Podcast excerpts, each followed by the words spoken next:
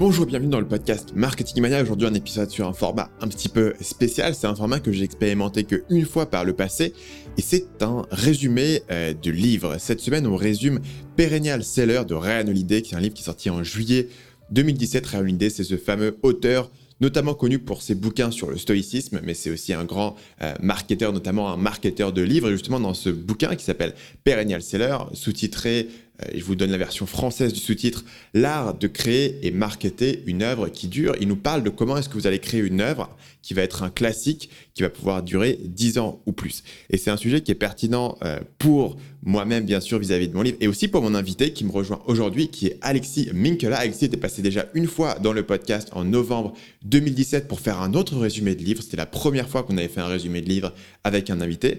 Et cette fois-ci, il vient euh, nous parler de Perennial Seller. On en discute ensemble. Alexis, pour le contexte, c'est quelqu'un qui est à la fois un indépendant en copywriting pour les startups B2B et il a aussi un podcast euh, qui s'adresse aux indépendants qui s'appelle Tribu Indé. Et il est actuellement en train d'écrire un livre, ce qui est bien sûr en connexion avec le sujet de Perennial Seller. Et pour le retrouver, son site c'est tribuindé.com. C'est donc un nouveau format, ou plutôt un format que je le fais revivre avec l'aide d'Alexis, que je remercie euh, pour cet épisode. Dites-moi ce que vous en pensez par email. Vous pouvez envoyer un email à bonjour.marketingmania.fr. Je ne peux pas répondre à tout, mais je lis tous les feedbacks. Vous pouvez aussi me tweeter si ça vous chante, si vous êtes sur Twitter. De temps en temps, je lis euh, mes mentions sur euh, Marketing Stan sur Twitter. Euh, dites-moi ce que vous en pensez. Est-ce que ça vous plaît? Est-ce que le format est intéressant? Est-ce que vous auriez envie que je continue ce type de format? Et si oui, est-ce qu'il y a des livres en particulier que vous aimeriez voir discuter de cette manière? Ça m'intéresse d'avoir votre retour. En attendant, j'espère que vous allez apprécier cet épisode avec Alexis Minkela où on parle de Perennial Seller de Ryan. Aujourd'hui, on parle de Perennial Seller, un livre de Ryan sorti en 2017. Ryan c'est un auteur américain qui est surtout connu, je dirais, pour euh, son travail sur le stoïcisme, euh, Obstacle is the Way, donc euh, l'obstacle est le chemin, je crois en français. mais il a aussi un excellent livre sur le marketing, dont j'ai parlé notamment dans ma vidéo sur Jake Paul, c'était un, des piliers de cette vidéo, qui s'appelle Trust Me, I'm Lying, qui est un, livre sur son parcours en tant que directeur marketing, notamment chez American Apparel, mais aussi en tant que marketeur de bouquins. Et Perennial Seller, c'est son livre le plus récent sur le marketing, dans lequel il prend une idée centrale. Et cette idée centrale, c'est euh, de créer une œuvre d'art qui va pouvoir durer pendant 10 ans ou plus. Par exemple, un livre qui va se vendre pendant 10 ans. Et quels sont les paramètres spécifiques à réfléchir quand on veut créer une œuvre d'art qui va durer aussi longtemps? Donc Alexis, tu es avec moi pour en parler aujourd'hui. Je, te souhaite la bienvenue. Qu'est-ce qui t'a attiré dans ce livre? Ah, merci Stan. Euh, effectivement, euh, déjà, moi j'ai pas mal d'affection pour, pour l'auteur. J'ai d'ailleurs recommencé la lecture de Daily Stoic, donc avec une, sorte de une leçon par, jour sur, sur un an. Et, et je trouve que moi, c'est un livre que j'avais lu. alors j'étais encore étudiant, j'avais pas encore de projet, je savais pas trop où j'allais, mais, mais déjà à l'époque, l'idée m'avait marqué parce que, bah, on le sait, une idée se base assez peu sur des, petites stratégies, des hacks qu'on peut avoir court-termistes. Et je trouve que le livre reprend bien les, quatre grands sujets avec des grands principes. On va y revenir, mais sur le positionnement, sur le marketing, sur bah, comment est-ce que tu crées justement une œuvre qui va durer dans le temps. Et je trouve que l'idée centrale, elle il prend souvent l'exemple de ses propres livres, de ses propres expériences, mais on peut très très bien tirer ses réflexions et ses concepts à bah, un business en ligne, à une activité d'indépendant et, à plein plein de choses en fait. Et c'est ça que je trouve assez remarquable. et en, préparant l'épisode et en relisant quelques passages, je me suis, je me suis redit que c'était vraiment un, bouquin que, j'ai trouvé très très bien construit.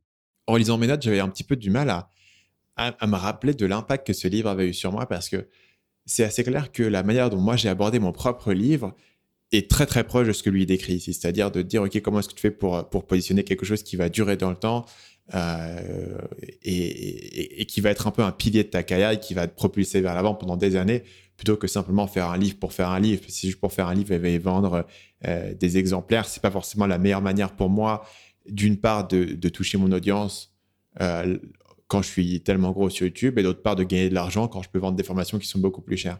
Mais le fait d'avoir euh, ce livre quand tu réfléchis sur un horizon de 10 ans, de te dire, tiens, si ce livre, il devient un espèce de, de pilier, un, des livres qui est systématiquement recommandé quand tu te demandes ce qu'il faut faire pour démarrer sur Internet. Et en fait, comme j'ai lu euh, Perennial Seller de Ryan Holiday en 2017, c'était vraiment l'année où j'ai commencé à réfléchir à, écrire mon livre. Euh, et c'est l'année où j'ai commencé à, avoir contact avec des éditeurs. Donc, c'était vraiment une période de, de, grande réflexion pour moi autour de ça. Et comme je suis arrivé finalement sur une stratégie qui était très proche de celle que lui décrit, j'arrive plus, tu sais, à me souvenir si j'avais déjà cette stratégie avant ou si ce livre m'a amené dans cette direction et m'a amené à penser à ça. Parce qu'évidemment, faire un livre, c'est un peu un truc, tout le monde pense un jour qu'il va faire un livre, tu vois. Tu as toujours eu cette idée, tu, un jour tu vas écrire un livre. Moi, j'ai toujours eu l'idée depuis que j'étais gamin, j'écrivais mes romans d'heroic fantasy et tout. Mais il y a une différence entre un jour j'écrirai un livre et entre dire, OK, faut que je le fasse maintenant. Je vais investir l'effort énorme que ça demande de faire un livre maintenant parce que j'y vois une en gros, j'y vois un levier stratégique spécifique à, ce moment-là. Et je pense que lui, ici, il me donne peut-être le, modèle mental stratégique de me dire, OK, c'est quoi un livre? Qu'est-ce que tu veux accomplir avec le livre? Et quelle pièce du puzzle est-ce que ça vient jouer dans ta stratégie marketing entre du YouTube, entre de la formation que moi je fais déjà? Et je sais que toi, tu fais justement un livre en ce moment, tu es en train, en d'en écrire un. Et euh, je serais curieux de comprendre comment est-ce que tu es arrivé aussi à cette décision de, te dire, bah, tiens, c'est le moment pour moi d'écrire un livre. Et, justement, en fait, je, l'ai relu. je suis revenu sur ce livre-là, bah, du coup, en fin d'année dernière, donc fin 2019, où j'avais commencé à reprendre les discussions avec l'éditeur qui m'avait contacté il y a presque un an maintenant. Et, en fait, je me suis posé cette question-là, qui est très juste, de dire pourquoi est-ce que quel est l'intérêt que je peux avoir aujourd'hui à écrire un livre? Et, en fait, cette réflexion-là, elle a été la même que lorsque j'ai lancé le podcast Tribu Indé, où je me suis dit, bah, quel est l'intérêt pour moi de lancer ça? Et effectivement, comme tu le dis, euh, c'est pas avec un livre, en tout cas pas en France, que tu vas devenir vraiment riche euh, avec ce livre-là directement. Euh, et, il y a tellement de temps à passer que je pense que c'était ultra important pour moi de me dire est-ce que je prends la bonne décision? Parce que c'est un livre qui va me qui va me demander énormément d'énergie, de temps que je peux pas passer sur d'autres pans de mon business. Et, et le fait de relire ce livre-là m'a conforté dans l'idée que j'avais de ce livre-là. C'est effectivement me dire, c'est une, une, une, brique qui est quand même en France assez intéressante. Ça me permet de conceptualiser et de, de, de, prendre tout ce que j'ai en tête, tous les, toutes les expériences que j'ai pu avoir, les histoires qu'on m'a racontées, et d'en faire un, objet en tant que tel qui va, en tout cas c'est l'ambition, durer avec le temps et s'inscrire durablement en tant que bah, référence sur le sujet du freelancing. Et, et je pense que c'est important de vraiment te poser la question. Et moi, c'est, je, me suis pris un doc et vraiment, c'est écrit noir sur blanc. Euh, ça fait à peu près une demi-page sur euh, OK, pourquoi est-ce que je fais ce livre-là et qu'est-ce que je suis prêt à sacrifier à court terme pour écrire ce livre-là? Par exemple, prendre moins de clients, euh, bah, passer moins de temps sur la partie, sur la promotion du podcast, mettre de côté certains projets que, que, j'avais en tête pour justement faire ce livre-là et le faire correctement. donc, ouais, ouais, ça a été un. Et, je trouve que le, le raisonnement est intéressant, tu vois. Euh, le, livre est globalement découpé en quatre grandes parties. Le, premier qui est sur la partie processus créatif. Donc, c'est tous les questionnements et, concrètement, bah, de manière euh, opérationnelle, euh, comment est-ce que je me mets à mon bureau et, je crée cette œuvre-là.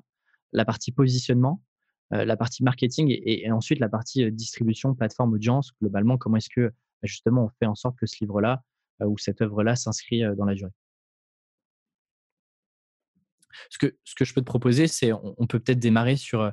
On, a, on, a fait un, on a fait quelque chose d'assez classique où on s'est dit on, va, on, va, on va déplier chacune des parties et, vous donner plutôt nos, notre point de vue et nos conseils sur, sur, ce, qui est, sur ce qui a été dit par Ryan Holiday et puis d'autres dans le livre. Donc la première partie, c'est le processus créatif. Et le premier élément qu'on a mis ici, c'est de ne pas tomber amoureux du résultat. Cette idée que beaucoup de gens veulent euh, avoir écrit un livre, mais peu de gens veulent écrire un livre. Peu de gens veulent être en train d'écrire un livre tous les jours. Et il explique que les gens disent, c'est la citation, les gens disent qu'ils veulent faire quelque chose qui a de l'importance, mais ils se mesurent sur des choses qui n'ont pas d'importance et ils mesurent leur progrès non pas en années, mais en microsecondes. Donc, on a ici l'idée que le principal obstacle, si tu veux créer un livre qui va durer 10 ans en plus, ou un produit qui va durer 10, 10 ans en plus, ou un album, tout ce que tu veux, c'est que euh, instinctivement, les mesures qui sont les plus accessibles et les plus évidentes, c'est ce qui va avoir de l'impact sur le court terme. C'est combien de vues est-ce que ma dernière vidéo a fait, combien d'argent est-ce que j'ai gagné ce mois-ci, combien de fans est-ce que j'ai gagné. Et que pour tu peux pas avoir le beurre et l'argent du beurre nécessairement dans ces cas-là. C'est-à-dire que pour pouvoir avoir ce truc de long terme que tu vas construire, il faut potentiellement sacrifier euh, ben, des, gains sur le court terme. Il faut pouvoir vendre moins de choses, il faut pouvoir faire moins de marketing maintenant, il faut pouvoir faire moins de promotion maintenant, parce que tu pourras jamais avoir le temps et l'énergie et l'effort d'écrire un livre qui va t'aider sur 10 ans si tu es focalisé sur le fait de dire ben, il faut absolument que je maximise mes chiffres ce mois-ci ou cette année. Et, c'est d'ailleurs pour ça, par exemple, que tu as, beaucoup d'interviews d'entrepreneurs qui ont, par exemple, vendu leur boîte ou, ou, se sont trompés ou ont échoué, etc., te disent si, j'avais su que ça allait être si compliqué, peut-être que je ne me serais pas lancé. Et, et tu vois, tu as aussi un peu une starification de, bah, de tout ce qui est business en ligne, même de, des mecs qui veulent devenir entrepreneurs.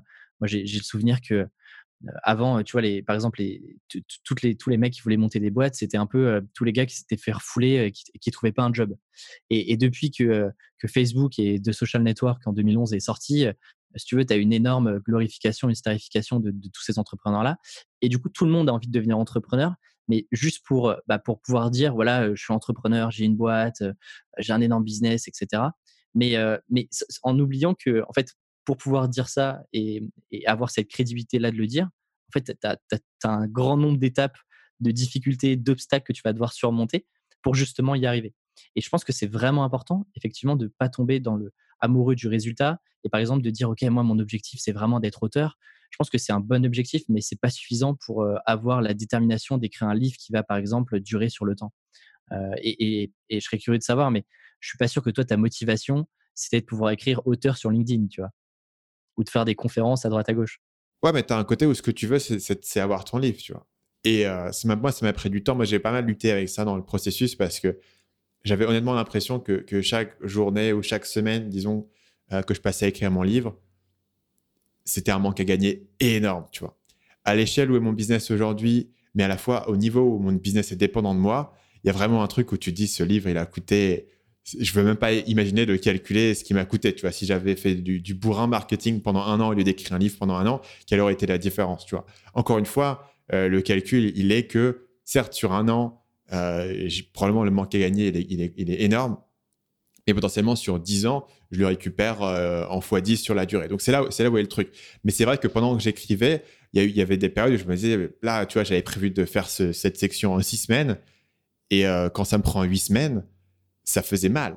Non seulement, tu vois, au niveau de, mon business, au niveau de mes ventes et tout. Après, beaucoup de trucs, tu vois, sur le business tourne. Je dis pas qu'on était, on était, on s'était écroulé, mais bon, forcément, deux semaines de plus d'efforts ou six semaines de plus d'efforts sur le truc, ça aurait fait une vidéo en plus, ça aurait fait des abonnés en plus, etc. Tu vois, il y a toujours un impact, même si les choses peuvent tourner. Et aussi du côté de mon équipe, tu vois, de me dire, tiens, il y a pas mal de projets qu'on aurait pu pousser. Donc, il y a vraiment un aspect au, quotidien de, avait, il y avait un peu une tension pour moi entre le fait de dire, tiens, j'ai envie de le faire et j'ai envie de le faire à fond. Et d'un autre côté, euh, je, sens que chaque semaine de plus que je passe dessus, c'est un manque à gagner autre part. Et après, il y a un moment donné où j'ai, commencé par lâcher prise là-dessus, où j'étais juste en mode, je vais, écrire le maximum que je peux chaque jour jusqu'à ce que j'ai terminé. Et là, j'ai commencé à me détendre et à apprécier un peu plus ce processus. Quand j'ai commencé, j'avais vraiment, notamment, je m'étais mis une, vraiment une deadline de, six semaines pour écrire un premier jet, ce qui était théoriquement faisable sur la base du nombre de mots que je suis capable d'écrire pour une vidéo. Mais en fait, dans la pratique, j'ai eu des difficultés en termes de structure sur le livre et en termes de, recherche qui ont fait que ça n'a pas été tenable. Mais je m'étais vraiment dit, OK, euh, il, faut que je puisse le, maintenir dans cette durée. Et euh, c'était une vraie tension. C'est une vraie tension hein, d'accepter que tu fais ce sacrifice-là sur le court terme. Et, de, pouvoir commencer à apprécier le processus d'écriture et non pas juste de dire, OK, il faut que je me je me sacrifie six semaines et après j'aurai mon livre, tu vois. Et euh, juste à, apprécier le processus de passer une semaine à écrire sans avoir de résultats à la fin nécessairement que tu peux montrer, euh, juste avoir euh, passé des heures et des heures à écrire, c'est différent. Parce que moi, même tu vois, mes vidéos prennent son temps à faire, mais c'est rare qu'une vidéo elle prenne plus de deux semaines à sortir entre le moment où je la commence et le moment où je la sors. Et souvent c'est plus de l'ordre d'une semaine, dix jours. donc il y a quand même une gratification qui est relativement immédiate. J'ai des vues, j'ai des commentaires assez rapidement. Sur le livre, entre le moment où j'ai eu l'idée au moment où il est sorti, euh, c'était quasiment euh, un an et demi, plus même. Et potentiellement, tu touches aussi beaucoup moins de gens avec ton livre, entre les, les, personnes qui vont l'acheter et qui vont effectivement le lire jusqu'au bout, versus des personnes qui vont par exemple découvrir tes vidéos, s'abonner à tes mails, recevoir tes formations. Et, et, ça me fait penser au deuxième point qu'on a noté sur l'effet Lindy, c'est en fait, il faut réussir justement, et c'est pour ça que c'est vraiment important de te dire pourquoi est-ce que je fais ce livre-là ou pourquoi est-ce que je me lance dans ce projet-là qui va potentiellement me prendre du temps.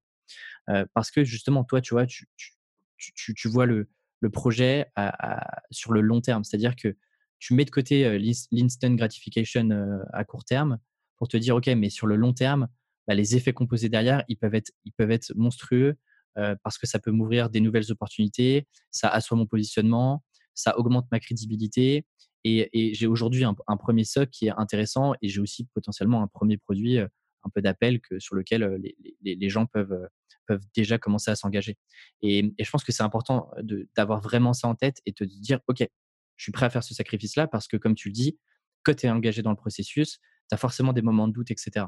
Et donc, si tu n'es pas super clair sur pourquoi tu fais les choses, en fait, tu as, toutes les raisons d'abandonner, de, de dire, OK, bon, j'ai avancé à 50%, je mets, je mets ça de côté, je verrai ça plus tard, je me remets sur des choses quotidiennes. Et donc, en fait, tu sors jamais les choses. Et, et du coup, tu es, encore amoureux du, du, du nom et, non pas du verbe qui est le verbe d'action, d'écrire, par exemple, ce livre. Donc, on a parlé à l'instant de, de l'effet Lindy. Je voudrais revenir un, un, peu dessus parce que c'est un concept qui est vraiment intéressant. L'effet Lindy, c'est un concept qui nous dit plus un, un, produit a existé depuis longtemps, plus il a de chances de continuer à exister pendant longtemps. Donc, l'idée ici, c'est que si tu as un livre qui est sorti euh, il y a un an, il y a beaucoup de chances que dans un an, on n'en parle plus.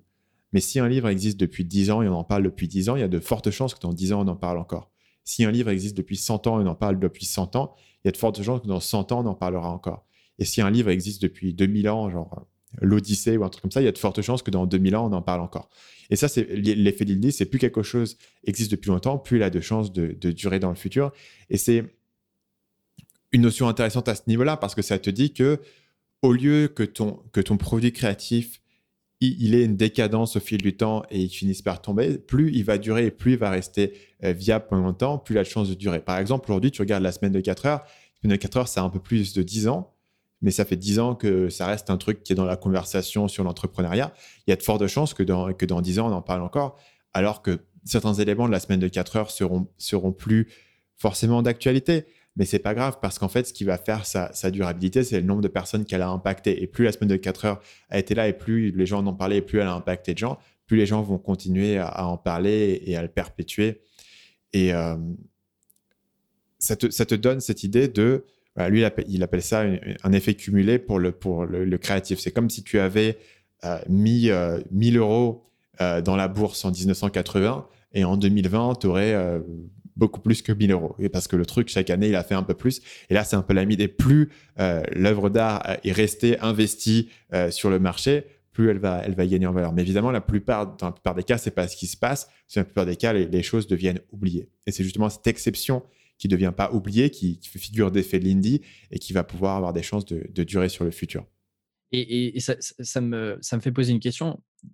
Tu vois, quand tu connais ce paramètre-là, Comment est-ce que tu fais, par exemple, si on prend le cas de ton livre, pour te dire comment est-ce que je fais pour que ce livre-là, dans un an, bah, il ne soit pas oublié et que justement, en fait, j'ai l'impression que tu as une sorte de palier à passer pour te dire, OK, si en fait il résiste à l'épreuve du temps sur quelques années, tu maximises les chances que tu aies des nouvelles rééditions, que les gens continuent d'en parler dans 10, 15, 20 ans. En fait, bah, plus le livre reste, comme tu dis, plus il a de chances de rester ad vitam aeternam. Du coup, je trouve que tu vois, le, la, chose compliquée, même, quand tu es sur un business, c'est de te dire comment est-ce que je, fais pour construire quelque chose qui m'assure que bah, dans un an, euh, tout ce que je suis en train de raconter soit pas périmé, que les gens euh, y voient toujours un intérêt euh, dans 2, 3, 4 ans. et je trouve que c'est c'est pas si simple que ça. Ouais, carrément. Et après, du coup, ça, ça rentre sur ce que lui raconte en termes de contenu, en termes de ce que tu mettre dedans, en termes de l'approche que tu as, en termes du fait de, devoir parler de, de, grands principes mais aussi en, euh, en termes, à mon avis, euh, l'émotion est importante ici, en termes de storytelling. Une grande partie de, de la résonance de la semaine de 4 heures, il y a des bons conseils dans la semaine de 4 heures, mais ce que les gens vont retirer, c'est une certaine émotion, un sens de possibilité, un sens de, d'une nouvelle manière de voir leur vie. Et si la semaine de 4 heures les, les a récupérés au, bon moment et a été la première à introduire ces idées et ces émotions, ils vont s'en souvenir en fait toute leur vie. Et ça va avoir un impact qui est, qui est colossal et qui est démesuré. Et donc, cette idée de comprendre comment est-ce que tu peux ouvrir la bonne porte à la bonne personne au bon moment, avec la, bonne émotion et le côté euh, de storytelling et euh, le, côté, euh, pour le coup, un peu temporel. C'est-à-dire que quand le, quand le livre sort, il doit avoir un impact sur les premières personnes qui, qui l'ont lu en étant un peu, un peu nouveau et un peu différent. Mais euh, tu peux imaginer que sur le temps, euh, ces concepts-là qui sont nouveaux, ils vont être absorbés. Donc aujourd'hui, les concepts de la semaine de 4 heures, ils sont plus considérés comme étant nécessairement nouveaux. Quand tu parles de, de déléguer tes tâches, etc., c'est quelque chose dont tout le monde parle. Et donc, du coup, la semaine de 4 heures fonctionne aujourd'hui comme un espèce de classique que tout le monde a lu, comme un espèce de, de langage universel, où si tu l'as pas lu, tu peux peux pas rentrer dans la conversation. une autre analogie pour ça, c'est un, un de mes bouquins préférés qui est Influence et manipulation de Robert Cialdini. C'est pareil. Les principes de influence et manipulation qui étaient probablement novateurs quand ils sont sortis à la fin des années 70, aujourd'hui, ils ont, le bouquin a eu un tel impact que les principes, ils sont partout. Mais maintenant, ce qui fait la force de l'influence et manipulation, c'est le fait d'être un classique, en fait. Donc, c'est un peu une prophétie qui s'autoréalise. C'est un classique, donc il faut le lire, et donc tout le monde le lit, et donc ça devient encore plus un classique qu'il faut avoir lu, parce que c'est les références et c'est le langage. Et c'est ces six piliers de la persuasion, de preuves sociales, euh, de principes d'autorité, etc., qui vont être euh, des éléments qui sont universels. Donc, si tu peux faire en sorte d'avoir un livre qui soit introduit des concepts, soit pose des idées, et, a en plus. Euh, cet impact émotionnel qui va faire que les gens s'en souviennent et en parlent et ils s'en souviennent de l'impact émotionnel même après avoir oublié les détails de ce que tu leur as appris. À mon avis, c'est comme ça que tu peux, jouer sur cet écho, tu vois, en gros, au fil des générations. Parce que si tu fais un livre sur le business comme le mien, l'idée, c'est OK, les gens qui aujourd'hui démarrent un business, qui dans trois ans, ils auront leur business qui est installé, et du coup, les gens leur demanderont quel livre il faut lire. Eh ben, ils vont se souvenir des livres qui, eux, les ont aidés. Et donc, tu peux faire un écho au fil des générations. Et c'est ce que fait euh, Tim Ferriss depuis dix ans. C'est ce que fait euh, en influence et de manipulation. Euh, il y a un certain nombre de ces livres qui sont des classiques. Et c'est vraiment comme ça que ça fonctionne. Chaque génération la propage la suivante. Et, y a, et, ça, me fait repenser à, ce qu'on s'était écrit sur, sur ce que Jeff Bezos rappelle souvent à ses employés de, de se focaliser sur les choses qui ne changent pas. Finalement, tu vois, quand tu prends la semaine de 4 heures, effectivement, aujourd'hui, c'est plus forcément novateur. tu prends l'exemple de, la délégation des tâches, de comment est-ce que tu crées des systèmes pour, pour aussi perdre le moins de temps possible et avoir le moins de friction. Bah, en fait, oui, c'est pas novateur aujourd'hui, mais ça reste des principes fondamentaux, tu vois. Quand tu as envie de grossir, bah mmh. forcément, tu te poses des questions de, de, déléguer. Et donc, je pense que c'est aussi intéressant de, de voir chaque produit, chaque, chaque œuvre que tu peux créer comme, voilà, c'est quoi les, que, tu creuses vraiment au fond des choses, c'est quoi les grands principes que tu peux partager et qui seront encore valables Parce que le, risque, en fait, c'est que tu fasses un livre qui peut faire un, gros coup de com sur le moment parce que extrêmement novateur, mais en fait, tu te bases sur, encore une fois, des tactiques ou des choses qui peuvent se périmer très, très vite parce que bah, dans 15 ans, le marché aura, changé et donc ce sur quoi tu te basais pour écrire ce bouquin-là, par exemple, bah, dans 15 ans, en fait, il n'y a plus vraiment de sens parce que bah, les gens réfléchissent pas plus de la même manière, le business se fait plus de la même manière. donc, c'est là où c'est intéressant et le travail est du coup beaucoup plus difficile de dire, OK, c'est quoi les, je prends, tu vois, je dézoome et c'est quoi les, les, grands, grands principes que je peux partager avec des histoires bah, actuelles d'aujourd'hui. Mmh. Ah, le, le, point suivant qui est, qui est vraiment intéressant là-dessus, sur comment est-ce que tu fais un, truc qui va durer, c'est euh, Ryan va ici se poser en, opposition à un conseil qui est souvent donné, notamment dans le milieu du blogging, c'est qu'il faut passer 20% de ton temps à créer et 80% de ton temps à promouvoir. Et lui, il nous dit euh, texto dans le livre, euh, c'est un, très mauvais conseil. Euh, de passer, de passer 80% de ton temps à promouvoir et uniquement 20% à créer. Pourquoi? Selon sa réflexion, c'est qu'en fait, bah, si tu veux que ton, ton, ton produit dure, le problème, c'est que tu ne pourras pas pusher ton produit, en l'occurrence un livre, tu ne vas pas pusher ton livre comme un bourrin pendant 10 ans. Ça n'a pas de sens. Donc, il faut tôt ou tard que le truc prenne ses propres ailes. Et donc, le produit doit être lui-même excellent. Et il nous donne une citation euh, de Phil Libin, qui est le cofondateur d'Evernote, qui l'explique. Euh, les gens euh, qui veulent créer quelque... les gens pardon les gens qui pensent à quelque chose d'autre que créer le meilleur produit ne font jamais le meilleur produit. Inversement si tu veux créer le meilleur produit possible il faut être entièrement focalisé sur la création du produit et pas uniquement sur sa promotion. Ce qui est pour le coup un, conseil qui est relativement euh, contrarien dans le domaine du, marketing. On a vraiment l'habitude de dire, bah voilà, euh, c'est pas parce que tu as créé un super bon produit qui va, qui va fonctionner à, lui tout seul. Euh, et rien ne dit te dire, bah voilà, si tu veux faire un produit qui est génial, il faut que tu, tu, sois, tu sois vraiment focalisé dessus pendant une longue période. Qu'est-ce que tu en penses? Quel est ton avis là-dessus? Parce que pour le coup, tu peux facilement caricaturer les, les, deux aspects de cette pièce et arriver sur un truc qui est absurde. Tu peux arriver sur la personne qui dit bah j'ai fait un truc génial mais j'en ai jamais parlé à personne.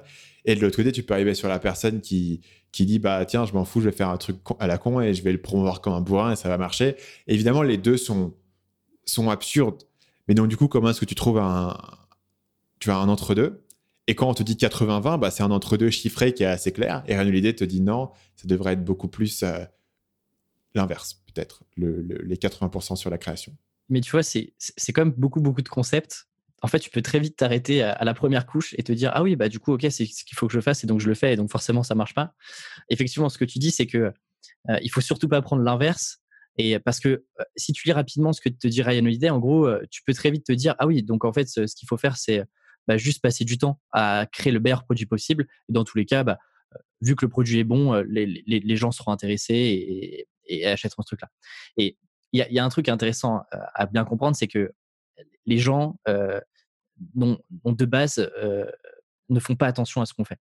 Et donc, effectivement, il ne faut pas tomber dans le, dans, travers inverse qui est je m'enferme dans une cave et pendant et, tu vois je, passe toute mon énergie sur le sur le livre par exemple et puis ensuite bah voilà je le mets sur Amazon il est référencé à droite à gauche et, il se il se vendra lui-même ça c'est la première option effectivement moi je rejoins quand même Ryan Holiday sur le fait que et je trouve qu'on le voit beaucoup trop aujourd'hui où tu peux très très vite embellir des projets des choses que tu peux sortir avec un très bon marketing bien léché etc mais tu vois c'est comme c'est un peu un panier percé quoi euh, tu as un super emballage, mais quand tu vas ouvrir le cadeau, bah, en fait, ça va être dégueulasse. Et donc, le, le in fine, le, résultat à long terme, bah, il, est, il, est, il, est, il, est, tout aussi mauvais que de passer du temps à écrire quelque chose qui sera, par exemple, jamais lu. Moi, j'aime bien trouver le. Tu vois, si, on devait, si on devait mettre des chiffres, moi, j'aime bien ce côté 50-50, c'est-à-dire que, par exemple, tout le temps que tu passes à écrire le livre, bah, c'est intéressant d'y passer quasiment autant de temps sur la promotion, sur le marketing, sur en parler. et je pense que les deux doivent être presque à la même hauteur en fait, parce qu'il faut que tu mettes suffisamment d'énergie, d'intensité pour pour écrire, en tout cas créer quelque chose qui a énormément de valeur. même si le mot valeur est galvaudé, je pense qu'on le comprend tous. Et en même temps, parce que les gens de base ne feront pas attention à ce que tu es en train de faire, il faut que tu leur mettes devant les yeux ce que tu as, fait, ce que tu as produit et ce, que tu partages. Donc j'aime bien ce, tu vois, il y avait, y avait je pense que tu as dû lire ce livre, La guerre de l'art de Pressfield, qui te dit focalise-toi sur créer la meilleure chose possible, etc. Et il te dit un peu de mettre un peu de côté la partie diffusion. Je pense que c'est aussi, c'est aussi dangereux. Et généralement, les gens qui te disent ça, c'est des gens qui ont déjà des audiences, qui, quoi qu'il arrive, bah, le, le, produit se vend tout seul parce qu'ils ont atteint la crédibilité. Mais quand tu n'as aucune crédibilité, que tu sors un peu du bois sur ton sujet et que tu as vraiment envie de créer quelque chose euh, et, que tu es confiant sur, euh, sur ce que tu as créé, bah, bien sûr qu'il faut que tu mettes de l'intensité pour, euh, pour, pour en faire parler, pour, pour, pour, pour le partager, pour que les gens puissent aussi le, partager, te faire inviter à droite à gauche, etc. Bien sûr que moi j'aime bien ce sujet des 50-50, quoi, de mettre autant d'intensité dans la, la, production que de la promotion. Mmh. Là, là où ce sujet il est un peu, il est un peu perturbant pour moi, c'est quand on fait ce podcast, par exemple, c'est euh, de la création c'est de la promotion. Quand je fais une vidéo YouTube, c'est de la création c'est de la promotion. les deux, quoi. Dans un sens, c'est la vidéo YouTube, c'est un, de mes, un de mes canaux principaux pour m'exprimer, mais d'un autre côté, ça a l'objectif de, récupérer les gens. Non Est-ce que tu fais, ok, bah, c'est de la création si c'est un truc payant, si c'est ton produit, ou de la promotion si c'est un autre truc? Donc après, je pense que la distinction devient, devient finalement assez floue dans la mesure où, pour moi, le marketing, ça fait partie aussi de, la création, ça fait partie du produit et, et ça fait partie de, de, ce que tu apportes aux gens. Et il y a des éléments qui sont payants, il y a des éléments qui sont gratuits. Mais bien sûr, après, tu rentres dans la question de ah maintenant je fais des vidéos, les vidéos c'est du marketing, mais il faut aussi que je fasse la promotion de mes vidéos, donc il faut que je fasse le, marketing de mon marketing. Et ici, pour moi, l'idée, la, meilleure analogie plutôt que de séparer la création et le marketing, c'est de comprendre euh, l'effet boule de neige. C'est de comprendre qu'il y a des effets d'élan et que si le truc il est à zéro et il ne bouge pas, il va pas magiquement. Donc à un moment donné, il faut que tu le pousses. Euh, il faut que tu le pousses, il faut que tu le fasses avancer. Maintenant, une fois que la boule de neige est en train de rouler euh, sur la montagne, elle va récupérer la neige, elle va devenir de plus en plus grosse. Mais à un moment donné, il faut donner l'impulsion initiale. C'est pour ça que moi aujourd'hui, tu peux penser que je fais genre énormément de marketing pour mon business avec toutes les vidéos que je fais, avec tous les contenus, ou inversement que je fais très peu de marketing parce qu'en fait, je fais que mes contenus sur mes propres trucs, je fais ma création. mais c'est pas comme si j'étais non plus sur 50 podcasts, sauf quand le livre est sorti. Par exemple, j'étais sur beaucoup de podcasts quand mon livre est sorti, mais grosso modo, je suis pas en train de promouvoir, je fais pas un milliard de pubs, je suis pas sur beaucoup de podcasts. Donc, tu pourrais penser finalement que je passe 80% de mon temps sur mon business et sur ma création et sur. Donc, je pense que la différence ici, c'est vraiment de te dire quelle est l'impulsion initiale pour faire commencer à faire tourner un projet et ensuite quel va être le momentum interne qui va faire tourner le projet. Aujourd'hui, ce qui fait tourner ma chaîne YouTube et ce qui fait tourner mon contenu, c'est qu'il y a déjà une audience dessus et que je fais du contenu et du coup, je me focalise sur créer le meilleur contenu pour que l'audience soit satisfaite et pour qu'ils en parlent à d'autres personnes ou pour que d'autres personnes me découvrent, soit par des algorithmes, soit par des recommandations, soit par des partages, tout ce que tu veux. Le problème, c'est comment où tu es à zéro, euh, tu peux pas te reposer sur cet effet de, momentum parce que le momentum il est à zéro. Donc au départ il faut le pousser. Et moi au départ mes vidéos je les promouvais, je, fais la promotion agressivement en faisant des articles invités à droite à gauche, en publiant sur différents sites pour pouvoir avoir les premiers abonnés sur mes vidéos. Et en fait au départ la plupart de mes vues venaient de la promotion. Après je suis passé à 50-50 et pendant une longue période j'étais à 50-50. Et à un moment donné la boule de neige est devenue tellement grosse que, si tu veux, si ta boule de neige, c'est genre un, immeuble qui roule dans la montagne, ça sert à rien de courir après et d'essayer de la pousser. Il vaut mieux que tu comprennes à comment est-ce que tu vas renforcer la boule de neige de l'intérieur. Aujourd'hui, c'est compliqué pour moi, euh, je sais pas, de, de, faire une petite opération de promotion et de me dire ça aura le même impact que faire une nouvelle vidéo YouTube. Donc c'est pour ça que les deux, à mon avis, c'est intéressant d'y penser en termes de le truc qui est à zéro, il faut que tu le pousses un maximum. Et à partir du moment où il, où il, commence à rouler, il faut que tu te focalises sur, sur le cœur du truc sur le cœur du produit, de ce que tu apportes, de, la valeur que tu apportes, pour qu'ils grossissent. Tu vois. Par exemple, sur Facebook, au départ, la manière dont ils ont grossi, c'était euh, des, grosses hacks, Harvard, des machins. Mais à un certain point, ce qui faisait la, croissance de Facebook, c'était la viralité elle-même du produit. il n'y avait, y avait aucune opération de promotion au monde qui pouvait être compétitive avec le fait de créer un produit addictif, ce qu'ils ont extrêmement bien réussi à faire. Et, tu vois, en fait, par exemple, si, on prend ton, ton, modèle à toi, on pourrait, tu vois, il y a deux dimensions. C'est-à-dire que tu as la dimension globale. Pourquoi est-ce qu'aujourd'hui tu fais des vidéos? Globalement, quand tu t'es lancé sur YouTube, c'était aussi pour faire connaître potentiellement tes formations gratuites et en tout cas faire rentrer des gens dans ton tunnel.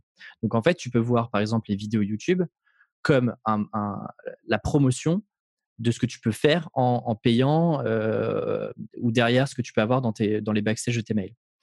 Mais ensuite, première dimension. Et donc là, en fait, tu as déjà un peu ce split-là où tu as du temps de promotion générale qui est en fait tes vidéos, à la fois la création et la promotion de ces vidéos, et puis la partie production qui sont toutes tes formations derrière. Et ensuite, tu as le deuxième niveau de dimension de te dire, dans, par exemple, dans les vidéos YouTube, tu peux encore leur splitter en temps de création et temps de promotion. Aujourd'hui, c'est moins le cas, mais au tout début, bah, tu passais quand même du temps, effectivement, comme tu le dis, vu que tu étais au niveau zéro, à promouvoir, à faire connaître, les vidéos, à les, tu les diffuser un peu partout. Là, aujourd'hui, effectivement, l'algorithme et, la taille critique que tu commences à avoir sur YouTube te permet justement de passer beaucoup moins de temps sur cette promotion-là. Mais tu vois, tu peux aussi le voir en plusieurs dimensions. Si par exemple, je prends le podcast, bah, le podcast est un moyen de promotion globale pour mon activité et mon business de freelance avec mes clients. Mais au sein même du podcast, je peux encore le splitter en deux entre la partie production et la partie préparation des interviews, enregistrer, les, enregistrer le podcast et la partie promotion du podcast. Donc, tu vois, tu peux aussi le, le resplitter un peu tu vois, avec un arbre avec plusieurs branches sur lesquelles après tu peux bah, tu vois, splitter ton temps. Et moi, je le vois par exemple sur le podcast. Au tout début, je passais quasiment autant de temps à, produire le podcast, à le préparer, etc., que à faire parler de lui, à commencer à créer des éléments de market, de com sur lesquels je vais pouvoir communiquer. là, aujourd'hui, effectivement, ça commence un peu à, à diminuer, mais tu vois, il y, avait ce trade-off là où je passais 50% de mon temps à créer du contenu, à faire parler de ce que je pouvais faire, de ce que j'étais capable de faire pour amener du business client. Et je passais à l'intérieur de ces projets-là 50% de mon temps à produire et puis à promouvoir. Je sais pas si c'est très clair. que... une autre manière de le voir, c'est que si tu grossis de 10% par mois, c'est génial. Mais si tu es à zéro, ça restera toujours à zéro. Donc, à un moment donné où il faut, il faut mettre le, plus 10, plus 5 dans le truc pour que ce soit pas à zéro et pour ensuite pouvoir avoir cet effet de, de croissance euh, au fil du temps. Donc, je pense que c'est vraiment là où se trouve la, résolution au niveau de ce paradoxe. Euh, un autre paradoxe qu'on avait noté, c'est euh, ce qu'on a appelé le, mythe du créatif fou. C'est qu'est-ce que c'est que la, que la créativité, comment est-ce que tu, tu, es créatif et comment est-ce que tu as des bonnes idées. Et toi, tu me disais avant qu'on enregistre que tu ne te considérais pas comme une personne nécessairement extrêmement créative. Ouais, en fait, tu vois, moi j'ai toujours ce truc. j'ai jamais fait, par exemple, d'activité très créative quand j'étais petit. Moi, je passais souvent mon temps dans les bouquins, et notamment des bouquins comme toi d'Heroic Fantasy. Alors moi, je les écrivais pas, mais j'étais très très fan d'une série qui s'appelait Les livres dont vous êtes le héros. Donc, tu vois, moi, je suivais un peu des, moi, on m'accompagnait, on me donnait, on prenait la main et puis, puis moi, je faisais, je, découvrais des aventures de cette manière-là. Mais, mais j'ai jamais eu, tu vois, ce truc créatif où j'ai jamais, tu vois, fait de peinture, j'ai jamais été très bon au dessin, etc. Et en fait, je pense qu'il faut, il faut, il faut pas toujours croire que les bonnes idées sont réservées qu'à des gens très créatifs avec beaucoup d'imagination. et je pense que justement, c'est pas un truc qui est forcément inné, c'est quelque chose qui se travaille. Avoir les bonnes idées, c'est quelque chose qui se travaille. Et il y avait un, j'en parlais dans une, des newsletters sur. ce qui est intéressant, c'est que plus tu es dans un sujet, plus tu vas creuser le sujet, plus tu vas avoir d'idées en fait. et c'est notamment ce qui se passe avec plein d'entrepreneurs. Et moi, je me souviens dans les boîtes dans lesquelles j'étais, bah, en fait, plus on faisait des, plus on lançait de projets, plus on avait des idées de nouveaux projets. Et je pense qu'il faut, et, du coup, tu peux toujours courir après le mythe de non, il faut vraiment que je trouve la bonne idée avant de me lancer, de, avant de faire ce projet-là, il faut vraiment que ça soit parfait. Alors qu'en fait, toutes les idées, et, même mes premières idées, ont jamais été. tu vois, il y avait peut-être un potentiel, mais la réalité, c'est qu'en fait, t'en sais rien, t'en sais rien si c'est une bonne idée. et, et, du coup, l'idée derrière, c'est vraiment de te dire comment est-ce que je peux me focaliser sur une petite partie et me dire, OK, je mets un pas après l'autre, j'avance et je vois qu'est-ce que va donner cette idée-là? Peut-être qu'elle va, elle va être jetée à la poubelle dans trois mois ou peut-être qu'en fait, je vais la continuer parce que je sens qu'elle a le potentiel. Mais tu vois, je, enfin, comme moi, je vois pas mal d'entrepreneurs de freelance, je les sens pas plus créatifs que d'autres. quoi. C'est pas, pas des artistes au sens propre du terme. quoi. Mais je pense que la en fait, le modèle mental peut-être qui nous induit en erreur, c'est l'idée que la créativité, c'est quelque chose qui vient de nulle part. Donc, tu es comme ça en train de, faire une petite marche euh, dans la forêt, tout d'un coup, tu as, une idée qui te rentre dans l'esprit qui vient de nulle part. Et moi, j'ai jamais vraiment eu cette expérience. C'est-à-dire que généralement, ce qui se passe, c'est que je vois quelque chose qui me fait penser à un autre truc et je connecte, en fait. Euh, et, et, de cette manière, je génère largement plus d'idées que j'ai que j'ai la possibilité d'en traiter. Euh, j'ai une liste d'idées de vidéos qui est énorme. Et souvent, tiens, j'ai vu ça, ce serait intéressant de l'analyser. Ou, euh, ou j'ai vu telle idée, tiens, je pourrais peut-être faire la même chose dans mon business. J'en ai souvent parlé, mais ma chaîne YouTube, essentiellement, c'était j'avais vu une chaîne YouTube qui s'appelle Nerdwriter qui faisait des analyses de films. Je me dit, tiens, ça pourrait être marrant de faire des analyses marketing. Aussi, bête que ça. Mon format, c'était simplement de, dire, donc, c'est de la créativité, oui, parce que la créativité, c'est de la recombinaison, c'est prendre une idée, l'appliquer autre part, transformer quelque chose, faire quelque chose de nouveau. Mais ça sort pas de nulle part. Et je pense qu'à partir du moment où tu attends quelque chose qui va sortir de nulle part, tu peux attendre longtemps. Et donc, quand tu, quand tu parles de zéro, la question, c'est quel élément est-ce que tu peux recombiner, quel élément est-ce que tu peux trouver, est-ce que tu peux importer une idée qui vient d'un domaine dans un autre euh, et, effectivement, comment est-ce que tu peux commencer euh, petit? Parce que tu résous de cette manière le paradoxe des idées. Le paradoxe des idées, c'est que euh, les gens qui ont le plus besoin d'idées parce qu'ils veulent lancer un business sont ceux qui n'arrivent pas à en trouver.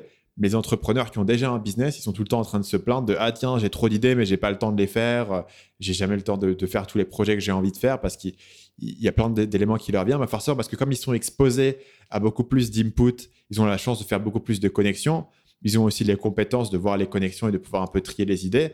Donc forcément, ils, vont avoir beaucoup plus d'idées qui vont se présenter à eux. Et en plus, ils ont cet effet où, bah, en fait, tu sais qu'une fois que tu mets des idées, tu ne peux pas exécuter 50 trucs à la fois. Donc une fois que tu bosses sur quelque chose, tu sais que ça va prendre très longtemps d'exécuter quelque chose. Donc tu as plein, plein d'idées qui sont techniquement bonnes, mais tu peux pas les implémenter parce que ça serait trop une distraction par rapport à ce que tu fais déjà. Et ici, la solution, c'est de dire, bah, tiens, si tu, si tu veux vraiment entrer dans un truc et trouver les idées, comment est-ce que tu peux faire pour t'exposer à ces inputs et pour être dans le domaine et pour travailler sur quelque chose? Donc l'input qui est important, c'est euh, les clients. Donc si tu parles aux clients tu as des feedbacks, ça peut te donner des idées sur un nouveau positionnement, etc., que tu n'aurais jamais eu euh, par inspiration tout seul en méditant sur une montagne. Euh, et c'est aussi les, partenaires et les autres gens qui sont dans le milieu et qui en parlent. Il y a beaucoup de bouche-oreille sur ce qui marche, sur ce qui marche pas, sur ce que machin fait. Euh, et, ça va souvent t'inspirer en disant tiens, j'ai vu une personne qui a fait, je sais pas, une communauté privée. Ce serait super cool de faire ma propre communauté privée et c'est une nouvelle idée, c'est un truc créatif. Ça vient pas de nulle part. Souvent, c'est parce que tu as vu quelqu'un qui fait un truc bien, tu te dis moi j'aime bien voir la même chose. Je pense que tu as, deux grands sujets là-dessus. Euh, le, premier sujet, c'est comme tu l'as dit, effectivement, ton expérience. Et donc, vu que tu te confrontes au terrain, moi, je le vois par exemple, il y a énormément de freelances qui, parce qu'ils sont euh, bah, au front, dans les tranchées, euh, aller tacler des problématiques clients, bah, en fait, ça leur donne souvent des idées pour monter un business qui parfois peut les dépasser et donc de sortir de, de, de sujet freelance. Le deuxième point, c'est bête, mais c'est la curiosité. Alors, mot très galvaudé aussi, mais qu'est-ce que ça veut dire derrière? C'est que je pense que quelqu'un qui a des bonnes idées est quelqu'un qui est prêt à passer du temps à aller chercher de l'information et à aller creuser des sujets. Par exemple, moi, je sais que j'ai beaucoup, beaucoup d'idées. quand je vais prendre quelqu'un, par exemple, on prend quelqu'un que, je vais que je vais trouver sur Twitter, aller regarder quelles sont ses références, quelles sont les personnes qui va suivre, aller regarder ces personnes-là, remonter, remonter tout leur fil d'actualité, regarder ce qu'ils ont partagé, pourquoi est-ce qu'ils ont partagé. Et par exemple, tu vois, moi, j'ai j'ai adoré, là, j'ai refait ça il y a quelques mois, retomber sur les articles de Tim Ferriss en 2007. Et en fait, ben, il y avait des très très bonnes idées. moi, ça m'a donné des, idées de, de, tu vois, des petits angles, des choses que je peux tester. regarder aussi ce qui se fait dans d'autres secteurs qui n'ont rien à voir. Moi, j'aime beaucoup prendre le, le, tout ce qui se fait dans, dans les startups en termes d'événements, en termes de méthodos, etc. Parce que ça me donne des idées novatrices, un peu nouvelles, qu'on n'applique pas forcément à des business freelance. donc, je pense qu'il il faut vraiment, par contre, avoir cette, tu vois, un peu cette énergie de te dire, OK, je vais aller diguer dans un sujet. Peut-être que ça va rien donner, mais je prends du plaisir à aller, aller creuser un sujet, une personnalité, aller lire un peu tout ce qu'elle fait, aller voir ce qu'elle, où est-ce qu'elle a publié, pourquoi est-ce qu'elle a publié, pourquoi est-ce qu'elle a dit ça à tel moment et maintenant elle dit plutôt ça, etc., etc. Sur le sujet de comment avoir des idées nouvelles, il y a un concept que, que j'adore dans ce livre et dont on parle très rarement en fait. C'est l'idée d'incubation. Donc Ranulde nous, nous explique, et là je cite, pour un de mes livres, je me suis donné une deadline du 1er janvier pour commencer à écrire. Deux mois avant, en novembre, je suis entré dans ma période de fermeture. Plus de lecture ou de relecture, juste réfléchir, de longues marches, se reposer, préparer. J'ai terminé tout ce que j'avais à faire euh, avant de pouvoir commencer à écrire. Donc en gros, il nous dit qu'il a, commencé, il a décidé qu'il allait écrire un livre et il va se mettre en mode euh, blocage pendant euh, deux mois avant d'écrire. Et l'idée ici, c'est que ton inconscient, essentiellement, va incuber l'idée, va ruminer le truc et va raffiner les idées. Parce que si on part du principe que la créativité, c'est beaucoup d'input, comment est-ce que tu fais pour bah, pas simplement recracher les inputs en fait tout cuit et comment est-ce que tu les raffines dans quelque chose de nouveau? Et ça demande du temps. Et là où moi j'ai une grande grande connexion avec cette idée, c'est parce que en fait une des personnes qui a été les, plus influentes sur ma sur ma vie et sur ma carrière qui est, qui est Gary Albert, un copulateur de légende, avait essentiellement la même idée, où il, avait le concept qu'il appelait le concept de la boîte à chaussures, qui est que si tu dois écrire une page de vente ou une lettre de vente pour un produit, tu vas consommer toutes les informations possibles imaginables sur le produit. Tu vas parler aux ingénieurs, tu vas parler aux clients, tu vas parler aux vendeurs, tu vas voir ce que font les concurrents, tu vas voir les autres pubs qui, marchent dans le domaine. Tu vas consommer de l'information comme un, espèce de, vorace boulimique. Et après, tu vas mettre tout ça dans une boîte à chaussures donc dans une boîte, et tu vas aller jouer au golf pendant, pendant trois jours. Et il dit, bah, quand je reviens du golf, eh, boum, j'ai mes idées, j'ai mon truc, et le truc s'est restructuré. Est-ce que j'aurais pu m'asseoir sur, sur ma chaise et me cogner la tête contre la table en disant, vas-y, trouve une idée de génie? Non, tu peux pas forcer cette idée, il faut qu'elle émerge, il y a une période d'incubation. Et moi, c'est quelque chose que, que j'ai toujours beaucoup pris à cœur. Euh, dans, dans, mes créations, parce que souvent je travaille sur une vidéo et je fais mes recherches, je fais mes recherches. Il y a des vidéos qui sont assez lourdes en recherche. Je prends par exemple l'exemple de ma vidéo sur PNL. C'est un truc, en gros, euh, il y a quasiment euh, deux jours juste pour euh, comprendre tout ce qu'ils ont fait, tout ce, qui, a été dit sur eux, etc. Mais là, du coup, tu as passé deux jours à accumuler un milliard d'informations. Tu dis, ben, j'en fais quoi maintenant tu vois, Comment est-ce que je ressors ça? Pareil sur une vidéo que j'avais fait sur Fortnite, par exemple, j'avais beaucoup, beaucoup d'infos. Et en fait, j'étais noyé. Par exemple, sur, sur PNL ou sur Fortnite, est-ce que quand tu, tu, tu, tu vois, tu t'es renseigné, tu as, pris un maximum de ressources, est-ce que tu avais déjà en tête le résultat final et l'angle que tu voulais prendre ou c'est justement parce que tu as été fouillé, que tu as laissé un peu reposer euh, et que justement tu as incubé euh, bah, toutes les connaissances que tu pouvais avoir, que tu t'es dit, tiens, là, il y a peut-être un pattern intéressant et je vais aller creuser dedans? Donc PNL en particulier, c'est une vidéo qui était particulièrement difficile parce que je l'ai vraiment fait comme un chacun. C'est-à-dire, il y avait beaucoup, il y avait beaucoup, beaucoup de gens qui me demandaient une vidéo sur PNL. Euh, et d'ailleurs, aujourd'hui, ça revient là parce qu'ils ont, une nouvelle actu et ça revient. Mais de temps en temps, il y a des gens qui. Je vais avoir beaucoup de demandes sur une vidéo de temps en temps. Les gens vont me tweeter, m'envoyer des emails, etc. J'avais beaucoup, beaucoup de demandes sur PNL. Et littéralement, en fait, je ne savais pas qui était PNL. Parce que euh, ça fait longtemps que je vis pas en France, donc je lis pas les médias français. Et en fait, tu vois, j'avais pas caché le phénomène rap, etc. C'était pas sur mon radar du tout. Mais les gens me demandaient des trucs et je fais, vas-y, on va faire une vidéo. évidemment, j'ai vite fait regarder qui ils étaient.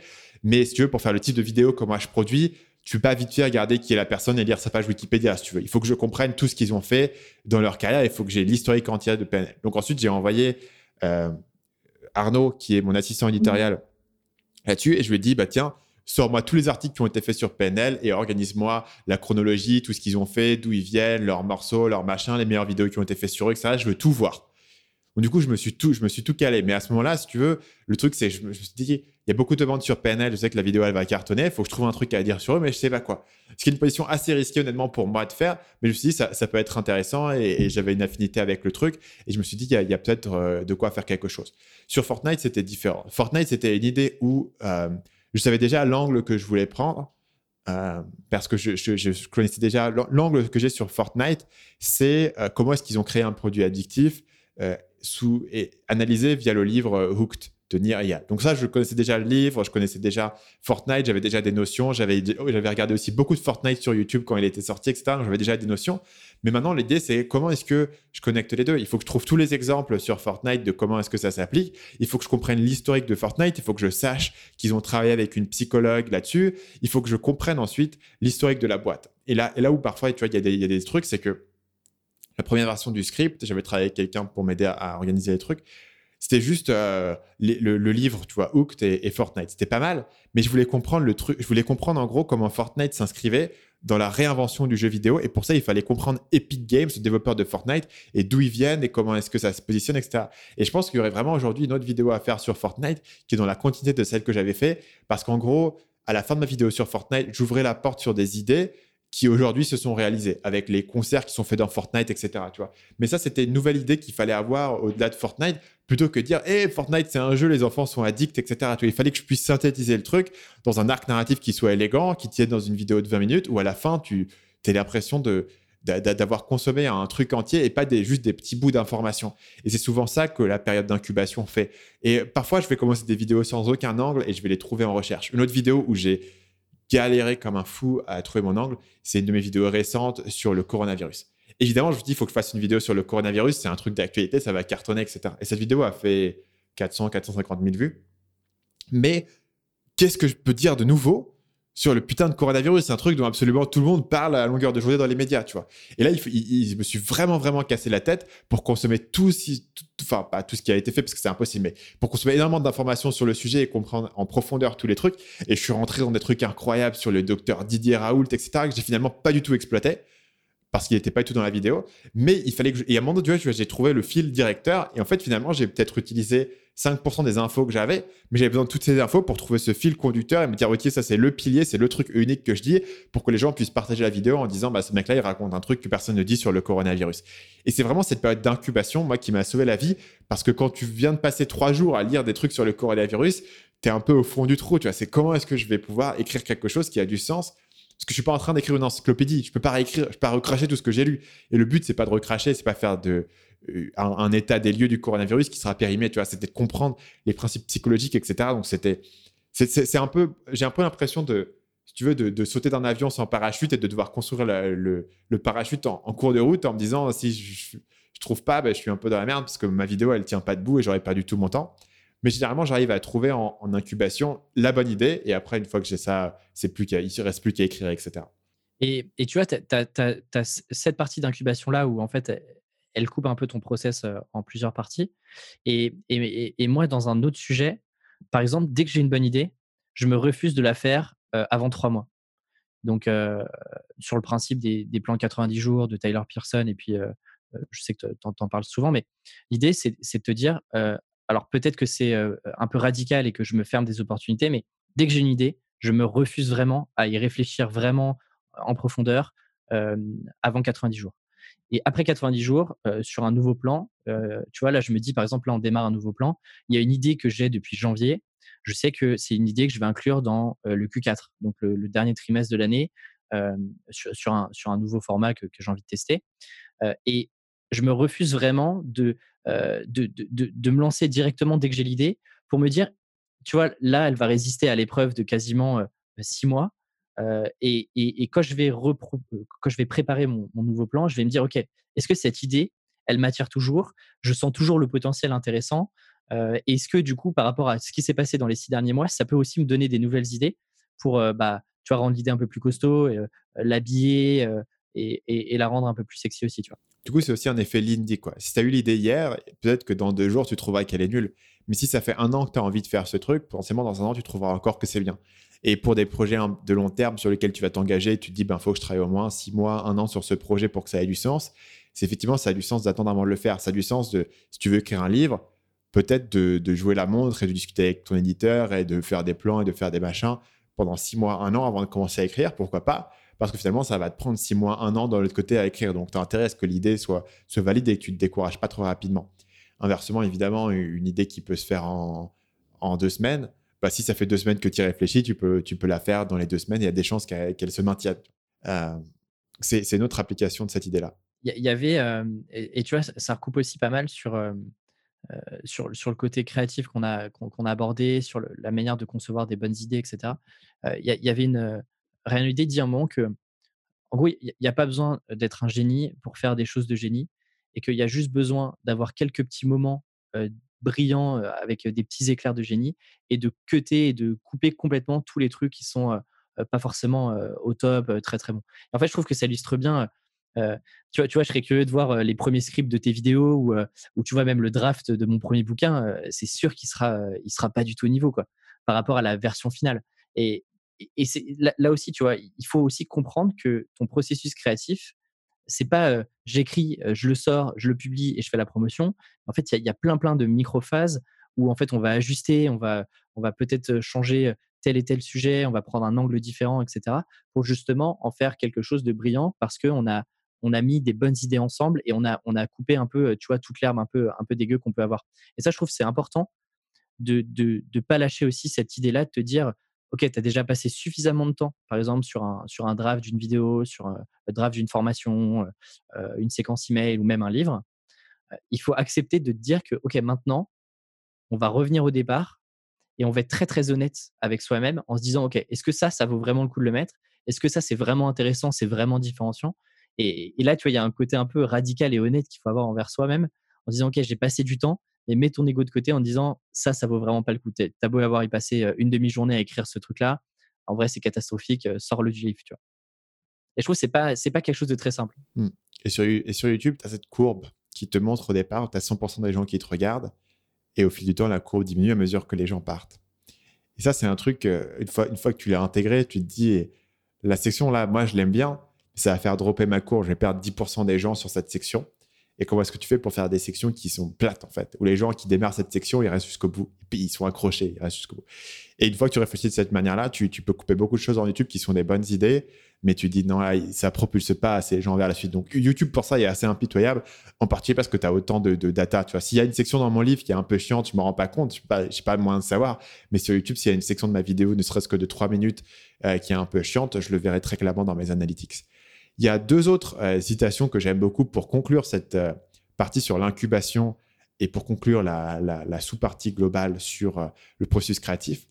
La première, c'est euh, un livre devait être un article avant d'être un livre et un dîner euh, et une conversation autour d'un dîner avant d'être un article. Donc c'est l'idée que si tu as une bonne idée, tu devrais pas la mettre directement dans un livre, tu devrais commencer par euh, en discuter avec des personnes, commencer à la former. Une fois que le truc commence à coaguler un petit peu, tu en fais un article, tu en fais des contenus, ça coagule. Et une fois que tes idées ont vraiment commencé à, converger, tu es prêt à en faire un livre. Donc ça évolue à travers les étapes. J'aime beaucoup cette idée. Et évidemment, pour, moi, c'est souvent comme ça que je vais, je vais faire. Donc beaucoup d'idées de mon livre ont été développées à l'origine souvent dans des emails de vente, pour moi, les emails de vente, c'est un endroit, où je vais faire beaucoup d'expérimentation parce que j'essaie de comprendre ce qui fonctionne et ce avec quoi les gens vont raisonner. Et, euh, ou alors dans une vidéo. Et donc, du coup, toutes ces idées-là, bien, sûr, à l'origine, viennent de, parler à mes clients, etc. Et je parle beaucoup avec mes clients, notamment, je fais beaucoup de, de consultations pour eux où je vais répondre à leurs questions. Et souvent, pour répondre à la question de quelqu'un, je me dis, tiens, il faut que je trouve un petit concept pour lui expliquer ça. Par exemple, tout à l'heure, euh, on parlait de la différence entre euh, entre, tu sais, la, création et l'art, et je te parlais de, cette idée d'effet boule de neige et de cette impulsion initiale, etc. C'était une idée, j'avais jamais réfléchi comme ça précédemment, mais je pense qu'ici, on peut, avoir une, notion intéressante qui pourrait être développée plus dans un contenu et qui pourrait à terme se retrouver dans un livre, par exemple, si elle était, développée. Donc, comme ça qu'une idée qui, apparaît de manière euh, euh, organique peut être euh, petit à petit euh, solidifier, coaguler, connecter à d'autres trucs pour pouvoir avoir, euh, pouvoir avoir une vraie solidité. L'autre citation que, que j'aime beaucoup, c'est la suivante. Souvenez-vous, quand les gens vous disent que quelque chose ne fonctionne pas pour eux, ils ont quasiment toujours raison. Mais quand ils vous disent exactement ce qu'ils pensent qui n'est pas bien et comment le réparer, ils ont quasiment toujours tort. Donc les gens savent te dire ça, ça marche pas, ils savent pas te dire pourquoi et ils savent pas te dire comment le réparer. Donc c'est intéressant en termes de, prise de feedback parce que les gens vont souvent te faire des suggestions et en fait tu, prends la moitié de leur suggestion qui est ça j'aime pas, ça marche pas, il y a un truc qui va pas et euh, tu jettes la partie où ils t'ont expliqué comment faire parce que s'ils savaient comment faire, ils l'auraient fait eux-mêmes. En revanche, évidemment, comme ils sont des consommateurs, ils ont le goût de savoir si le truc fonctionne ou non pour eux. Tu pas besoin d'être un grand euh, artiste euh, pour, créer, pour savoir qu'un film est bien ou pas bien, mais tu as besoin d'être un grand artiste pour être capable de réparer le film de quelqu'un d'autre. C'est exactement, par exemple, tu vois, ce que je suis en. Là, je ne sais pas quand est-ce que l'épisode sortira, mais en ce moment, je, suis en train de, de, travailler le titre du livre. Et donc, j'ai un petit groupe de, bêta, de bêta lecteurs sur Facebook avec qui je co-construis une partie du livre, et notamment le titre. effectivement, c'est intéressant d'avoir leur retour sur pourquoi est-ce que ça, ça marche pas, pourquoi est-ce que derrière, en fait, ils comprennent pas où est-ce qu'on va aller, qu'est-ce que ça veut dire, parce que ça colle pas forcément à, ce que j'ai pu produire et puis à la, personnalité que je peux avoir. Mais quand tu leur demandes concrètement qu'est-ce que tu ferais à ma place, bah, il faut faire attention à pas non plus prendre tous les conseils qu'on peut te donner là-dessus, parce que comme tu le dis, effectivement, eux aussi, et, ils ont leur prisme. Et, et, et, donc, tu peux vite aussi te retrouver sur un truc un peu entre deux où t'as pas vraiment de trucs super clairs, tu as écouté les autres, mais toi, tu n'es pas non plus super convaincu de ce que tu es en train d'écrire. Donc, ouais, je pense que c'est important. De... Et tu vois, il faut aussi faire attention à tous les conseils qu'on peut te donner.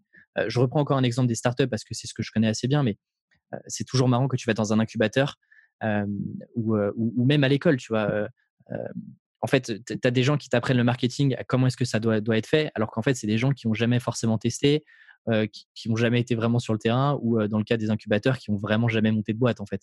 Et si tu remarques, les, les, personnes qui gèrent les incubateurs, c'est rarement des entrepreneurs qui euh, ont fait une exit, ont fait des belles levées et, ont, eu un produit qui a, cartonné. Quoi. Donc, ils peuvent te dire pourquoi est-ce que, tu vois, par exemple, dans, le cas du, livre que je suis en train d'écrire, bah, les freelances peuvent me dire ça connecte pas, je comprends pas trop ce que tu veux dire avec ce titre-là, ça m'accroche pas si je suis dans une librairie déjà, en fait, ça, c'est la première information qui est importante. Le reste de moi, j'aurais plutôt fait comme ça, moi, j'aurais parlé plutôt de ça, etc., c'est à prendre en compte.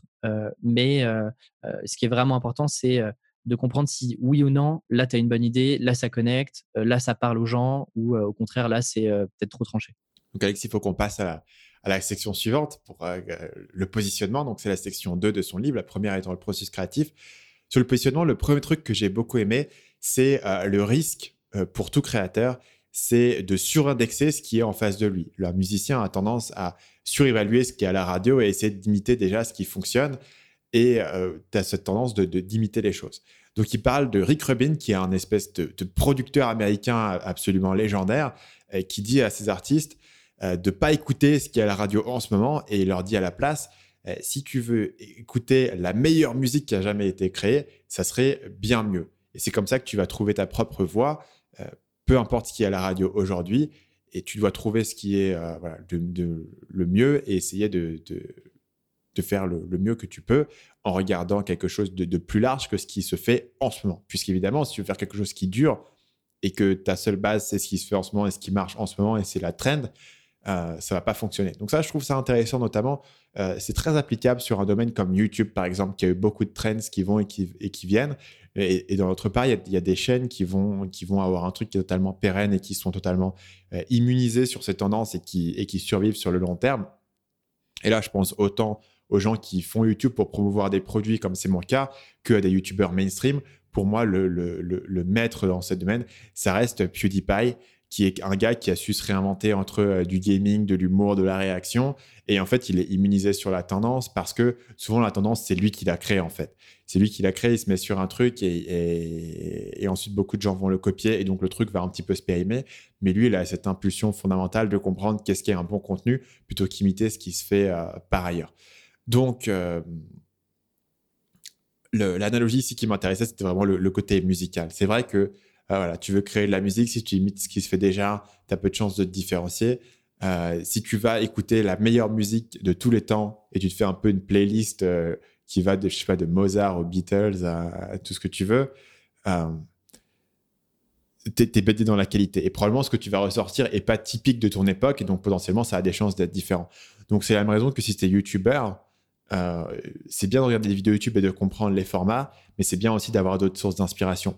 Si tu es YouTuber et que tu aimes bien lire des livres sur le marketing qui sont écrits en 1980, comme c'est mon cas, tu vas peut-être avoir des idées qui sont différentes et apporter un point de vue qui est différent de, tout le monde qui répète les mêmes idées qui ont été euh, proposées par d'autres YouTubers. Pareil, si tu écris un livre, si tu as juste lu des livres qui sont écrits il y a 10 ans ou si tu as, lu des livres qui, ont une grande période de temps, il y a des chances que tu trouves des idées qui sont différentes et que tu les remixes d'une manière qui est nouvelle. Et je pense que la, question à, se poser, euh, et, ça rejoint très, enfin, très, très bien le, deuxième point sur la différenciation, c'est comment est-ce que aujourd'hui, quel que soit euh, le, business que tu es en train de faire, comment est-ce que tu t'insères de manière intelligente dans l'environnement qui existe?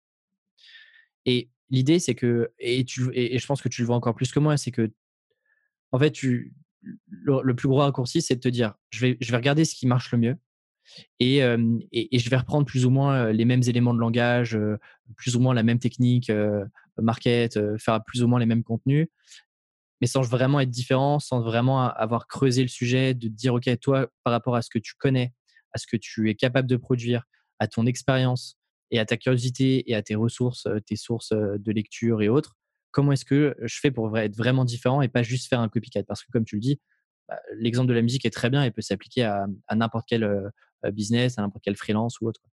Donc sur la différenciation, il y a une anecdote en particulier que, j'adore. C'est une organisation caritative qui s'appelle Charity Water. Et en fait, ils se, sont, ils se sont séparés en deux organisations différentes. Une qui va construire des puits dans les pays en développement et une autre administration qui, en fait, c'est les coûts administratifs de, de, de, de, l'association. Et donc, en fait, ce qu'ils vont faire, c'est qu'ils vont lever de l'argent auprès de, certains donateurs pour financer leurs coûts. Et ensuite, ils vont avoir une deuxième levée de fonds auprès du public pour dire donnez-vous de l'argent et 100% de vos donations, ça va directement sur un puits, je sais pas, dans, tel ou tel pays, au Mali, on va dire. Euh, pourquoi est-ce qu'ils peuvent dire 100% Parce qu'en fait, ils ont séparé le truc en deux. En fait, ils ont deux comptes en banque, un compte pour payer les trucs. Donc, ton argent, tu es sûr qu'il va là. Et c'est vraiment une différenciation géniale parce que fondamentalement, ça revient au même, c'est-à-dire qu'ils ont levé un pool d'argent et il y a une partie qui est nécessaire pour administrer parce qu'il faut bien administrer. Je veux dire, l'argent, il est levé par des gens qui sont salariés de toute manière de, l'organisation. Mais en fait, en séparant les deux, ils te disent, toi, ton argent à toi, je te garantis qu'il va là. Et en fait, j'ai levé l'argent de quelqu'un d'autre et pour le coup, l'argent des donateurs, il va probablement à 100% aux frais administratifs. Donc au final, sur la moyenne, ça revient même. Mais c'est une manière de, se séparer sur un critère en fait qui est important pour les gens. C'est-à-dire combien de, de mon argent va vraiment aller in fine à une personne qui en a besoin et combien de mon argent va servir à l'administration de, de, de, de l'association caritative. Et donc ça, c'était, c'est vraiment eu En, termes de marketing, en termes de positionnement, en termes de comprendre fondamentalement ce qui est important pour, pour ton client, en l'occurrence la personne qui te donne de l'argent, même si toi, tu comprends qu'au final, ça revient même. Je veux dire, l'argent moyen que tu as récupéré, combien de pourcentage va, etc je trouve ça vraiment brillant et, intéressant en termes d'exemples et en termes d'études de cas.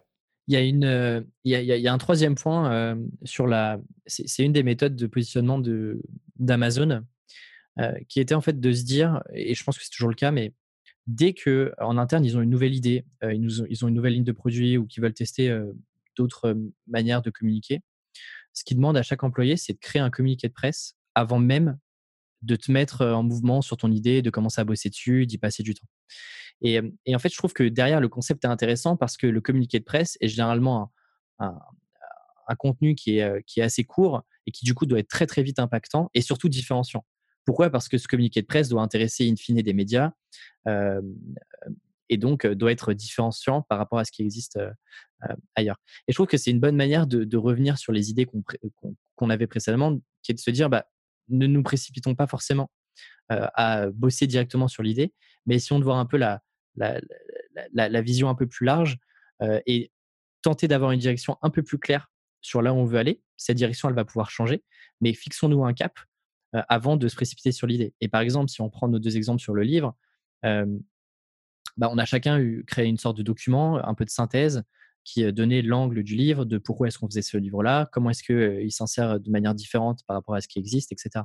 Et je trouve que c'est un bon exercice parce que si en fait ton communiqué de presse, enfin en tout cas ce petit document-là, ne réussit pas à convaincre dans le cas d'Amazon en interne, c'est que l'idée, elle n'est pas encore assez mûre, pas encore assez mature et pas encore assez différenciante par rapport à ce qui peut exister ou ce qu'ils ont déjà fait par ailleurs. Et, la phrase qu'eux, ils ont, c'est que c'est plus facile de, revenir et de, réparer ton communiqué de presse plutôt que de revenir et de redévelopper le produit que tu as passé six mois à développer. Euh, et dans l'édition, du coup, cette idée de, communiqué de presse, ça se retrouve dans, la proposition de livre en fait, que tu vas faire à ton éditeur où tu essaies de vendre ton, livre à l'éditeur en expliquant d'un point de vue externe et d'un point de vue du lecteur pourquoi est-ce qu'un lecteur va lire ce livre.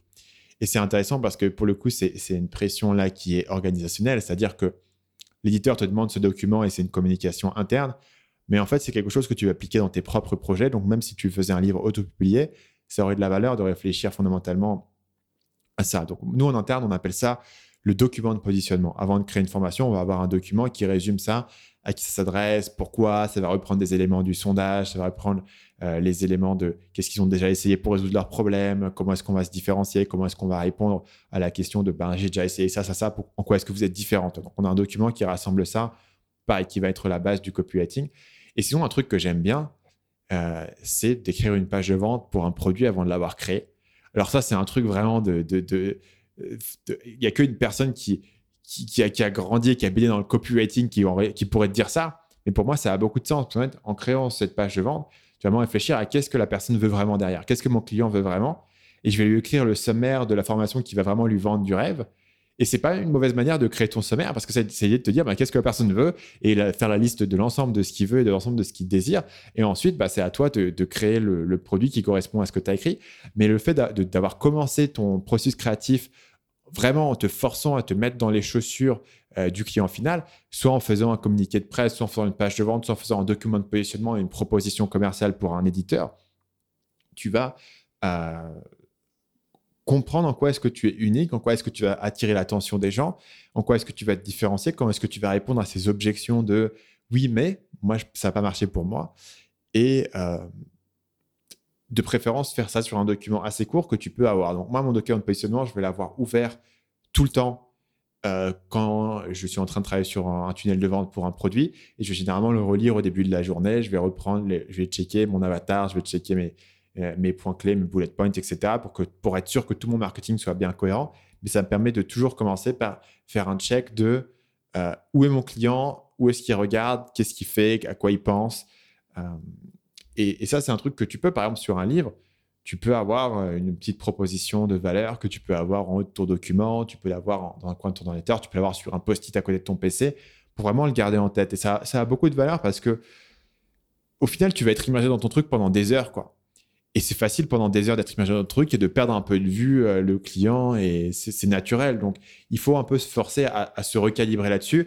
Et même si tu crois que tu l'as, et moi, clairement, mon, si tu veux, mon client cible, je, l'ai assez bien. Quoi. Ça fait quand même quelques années que, je suis dessus et je suis beaucoup en contact avec les gens et, j'ai beaucoup de retours et j'ai beaucoup d'interactions.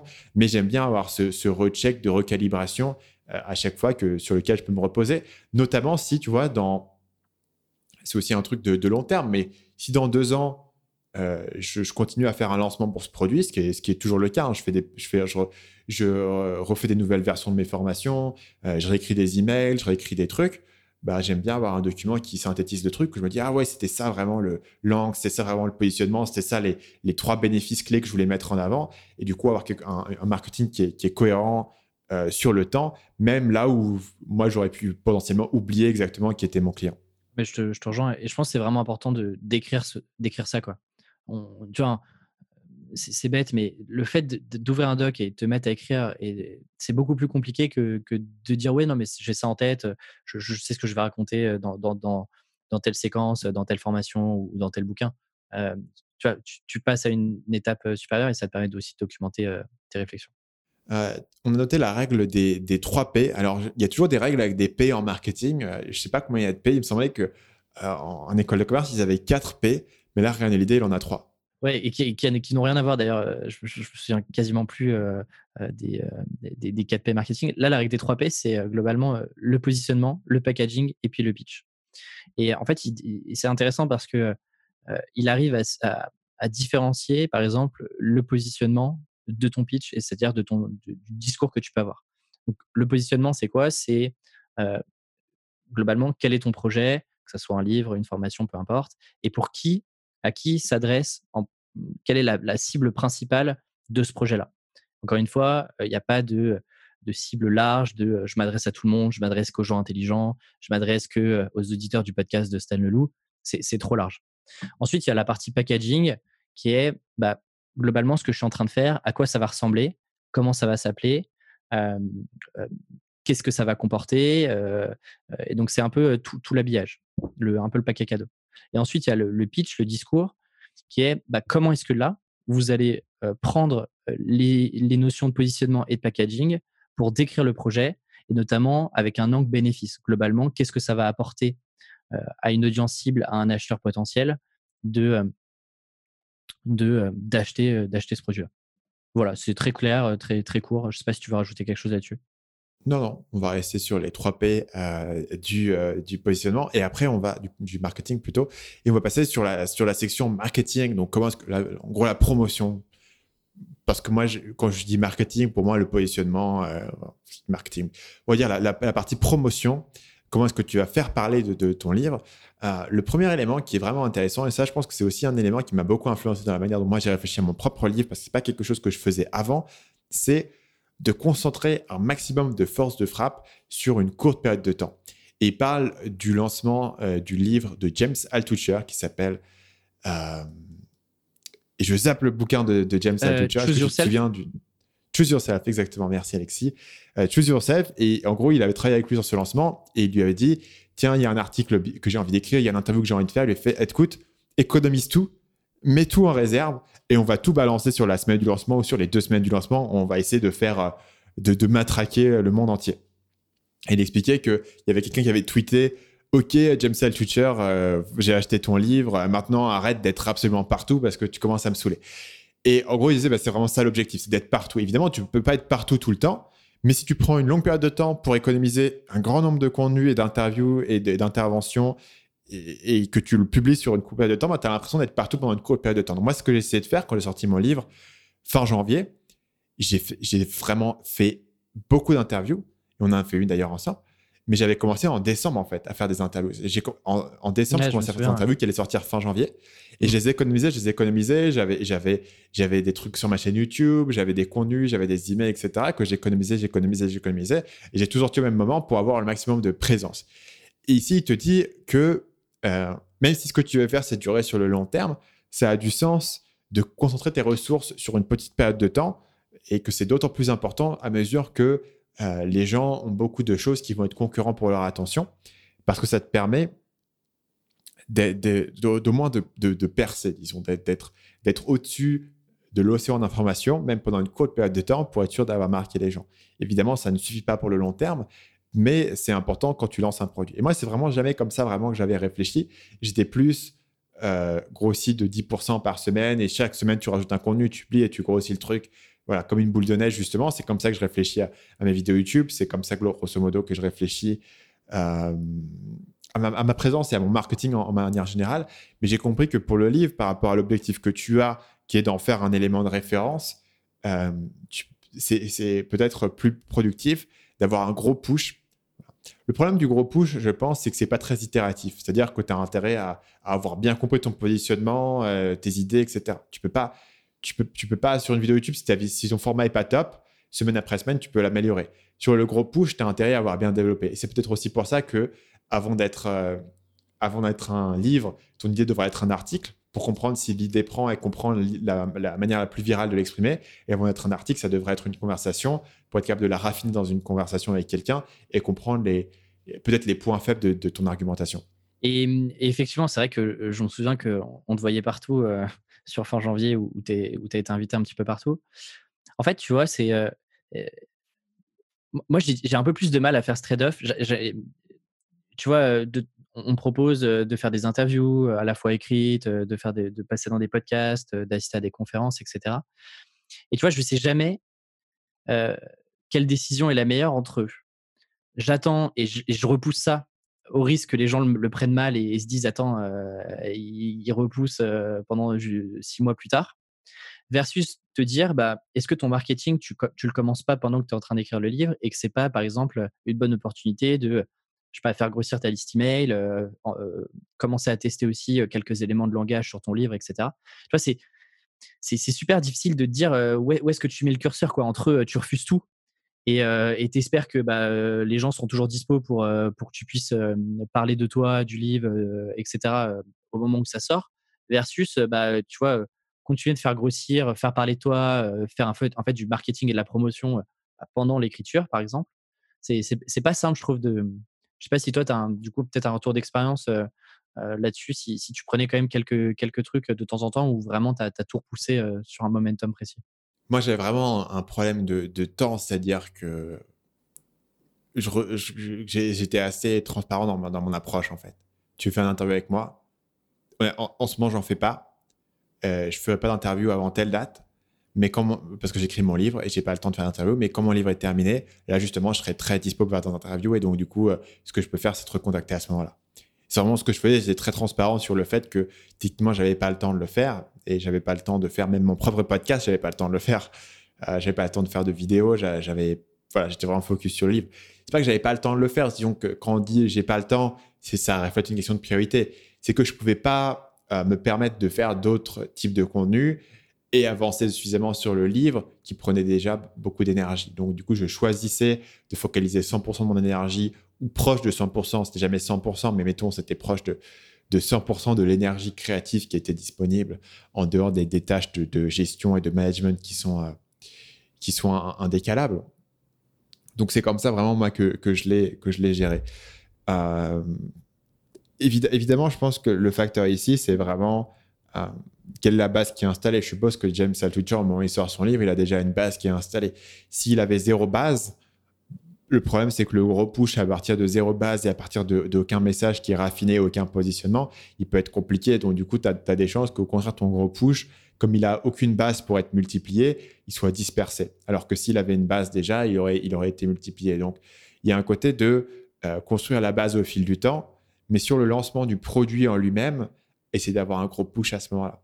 La question, c'est est-ce que tu peux avoir, euh, avoir le beurre et l'argent du beurre, passer chez les gens une première fois et, voir avec eux si le jour où ça sort, ils peuvent pas, je sais pas, rediffuser l'interview, la republier ou, ou, faire une autre interview, partager ton livre, tu vois, avoir un peu un, deuxième coup qui est d'avoir un push à ce moment-là, mais ça n'empêche pas forcément de le construire sur le temps. Et je pense que la question, c'est comment est-ce que tu peux saturer le truc pendant une courte période, mais ça ne veut pas dire que la meilleure manière de se promouvoir, c'est de faire une courte période. La meilleure manière de se promouvoir, c'est sur le temps et d'avoir cet effet boule de neige au fil du temps. Mais pour pousser un produit en particulier, si tu veux, comme dans mon cas, avoir un livre qui va un peu saturer le marché, je ne peux pas saturer le marché en en parlant à la fin de chaque vidéo.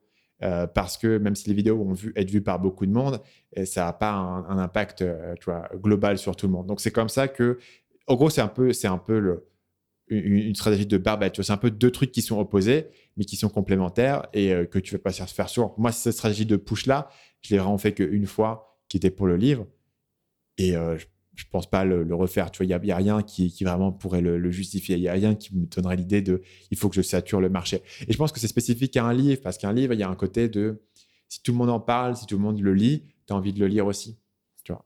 Ce qui n'est pas forcément le cas sur, sur d'autres projets, par exemple, sur une formation. Ça n'a pas vraiment de sens nécessairement d'essayer de saturer le marché en en parlant à tout le monde. Au contraire, il vaudrait mieux la construire au fil du temps, euh, pourcent par pourcent, et optimiser tes trucs au fil du temps, plutôt qu'essayer de dire, tiens, je vais en parler à tout le monde et tout le monde va avoir envie de l'avoir. Donc c'est aussi spécifique au livre, mais tu vois, d'autres trucs. À la musique, si tout le monde écoute cette musique, il y a un effet vraiment de, exponentiel. Et au film, si tout le monde a vu ce film, tu as envie de le voir parce que tu peux en parler ensuite avec tes amis.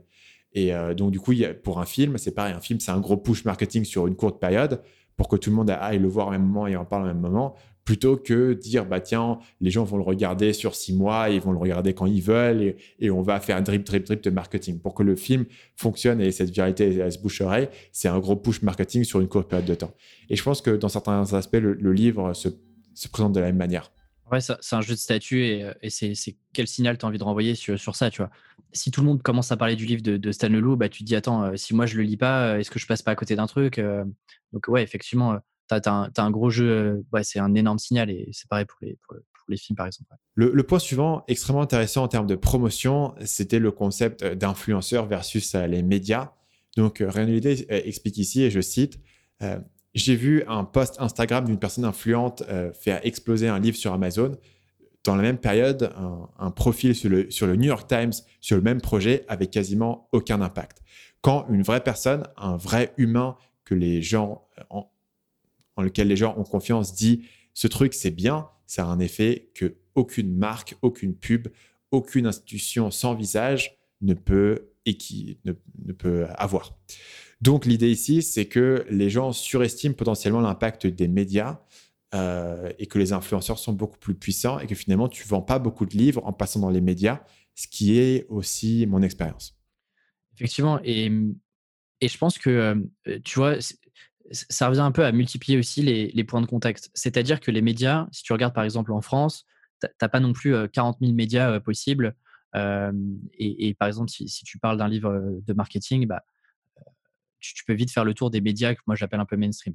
En revanche, tu peux toucher beaucoup plus facilement et de manière beaucoup plus directe des petites niches que tu vas multiplier qui, in fine, vont faire que ton livre va mieux se vendre si tu vas toucher bah, des, personnes qui sont reconnues sur leur sujet, qui ont aussi leurs petites audiences, parce que les gens font aujourd'hui beaucoup plus confiance à la personne qui a derrière versus un média. Et ce que, rajoute Ryan Idée, c'est que il explique qu'en gros, les médias ont déjà du mal à, faire venir des gens et, à vendre leurs propres produits, leur propre espace publicitaire, etc. C'est brutal. Donc, ils ont du mal à faire payer les gens bah, pour leurs propres produits. Qu'est-ce qu'ils pensent qu'ils vont pouvoir euh, vendre le tien Ça fait mal.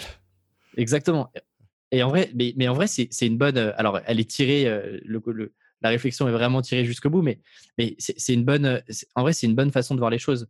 Pourquoi est-ce que du coup, tu vas passer du temps à faire du relationnel, à aller chercher le bon interlocuteur dans le Figaro ou dans le 20 minutes, alors qu'en fait, peut-être que avec quelques contacts, tu peux aller toucher trois, quatre influenceurs qui in fine, il faut pas oublier qu'en fait, ton objectif, c'est d'aller vendre le plus de livres possible dans, dans ce cas-là, tu vois? Et que, tu sais, c'est souvent un peu la fame où tu, vas, tu préfères passer sur un plateau télé et, dire à, toute ta famille, voilà, je suis passé sur, j'en sais rien, BFM, France TV, j'en sais rien, versus, et peut-être qu'en fait, tu, vas en vendre, tu, vendras rien du tout derrière et que ça t'apportera pas grand-chose, versus être dans des, dans des médias qui sont très, très, très, spécialisés dans lesquels tu es sûr de toucher la bonne audience qui va pouvoir acheter ton, ton livre, ton produit euh, ou autre. Niveau, niveau média, il y a un autre élément qui est, qui est connecté à ça, qui est une grande spécialité de Ryan qui est le, le newsjacking, le fait de te connecter à des, euh, à des effets d'actualité pour pouvoir faire parler de toi et essentiellement connecter ton, ton, ton produit ou ton discours à un effet d'actualité.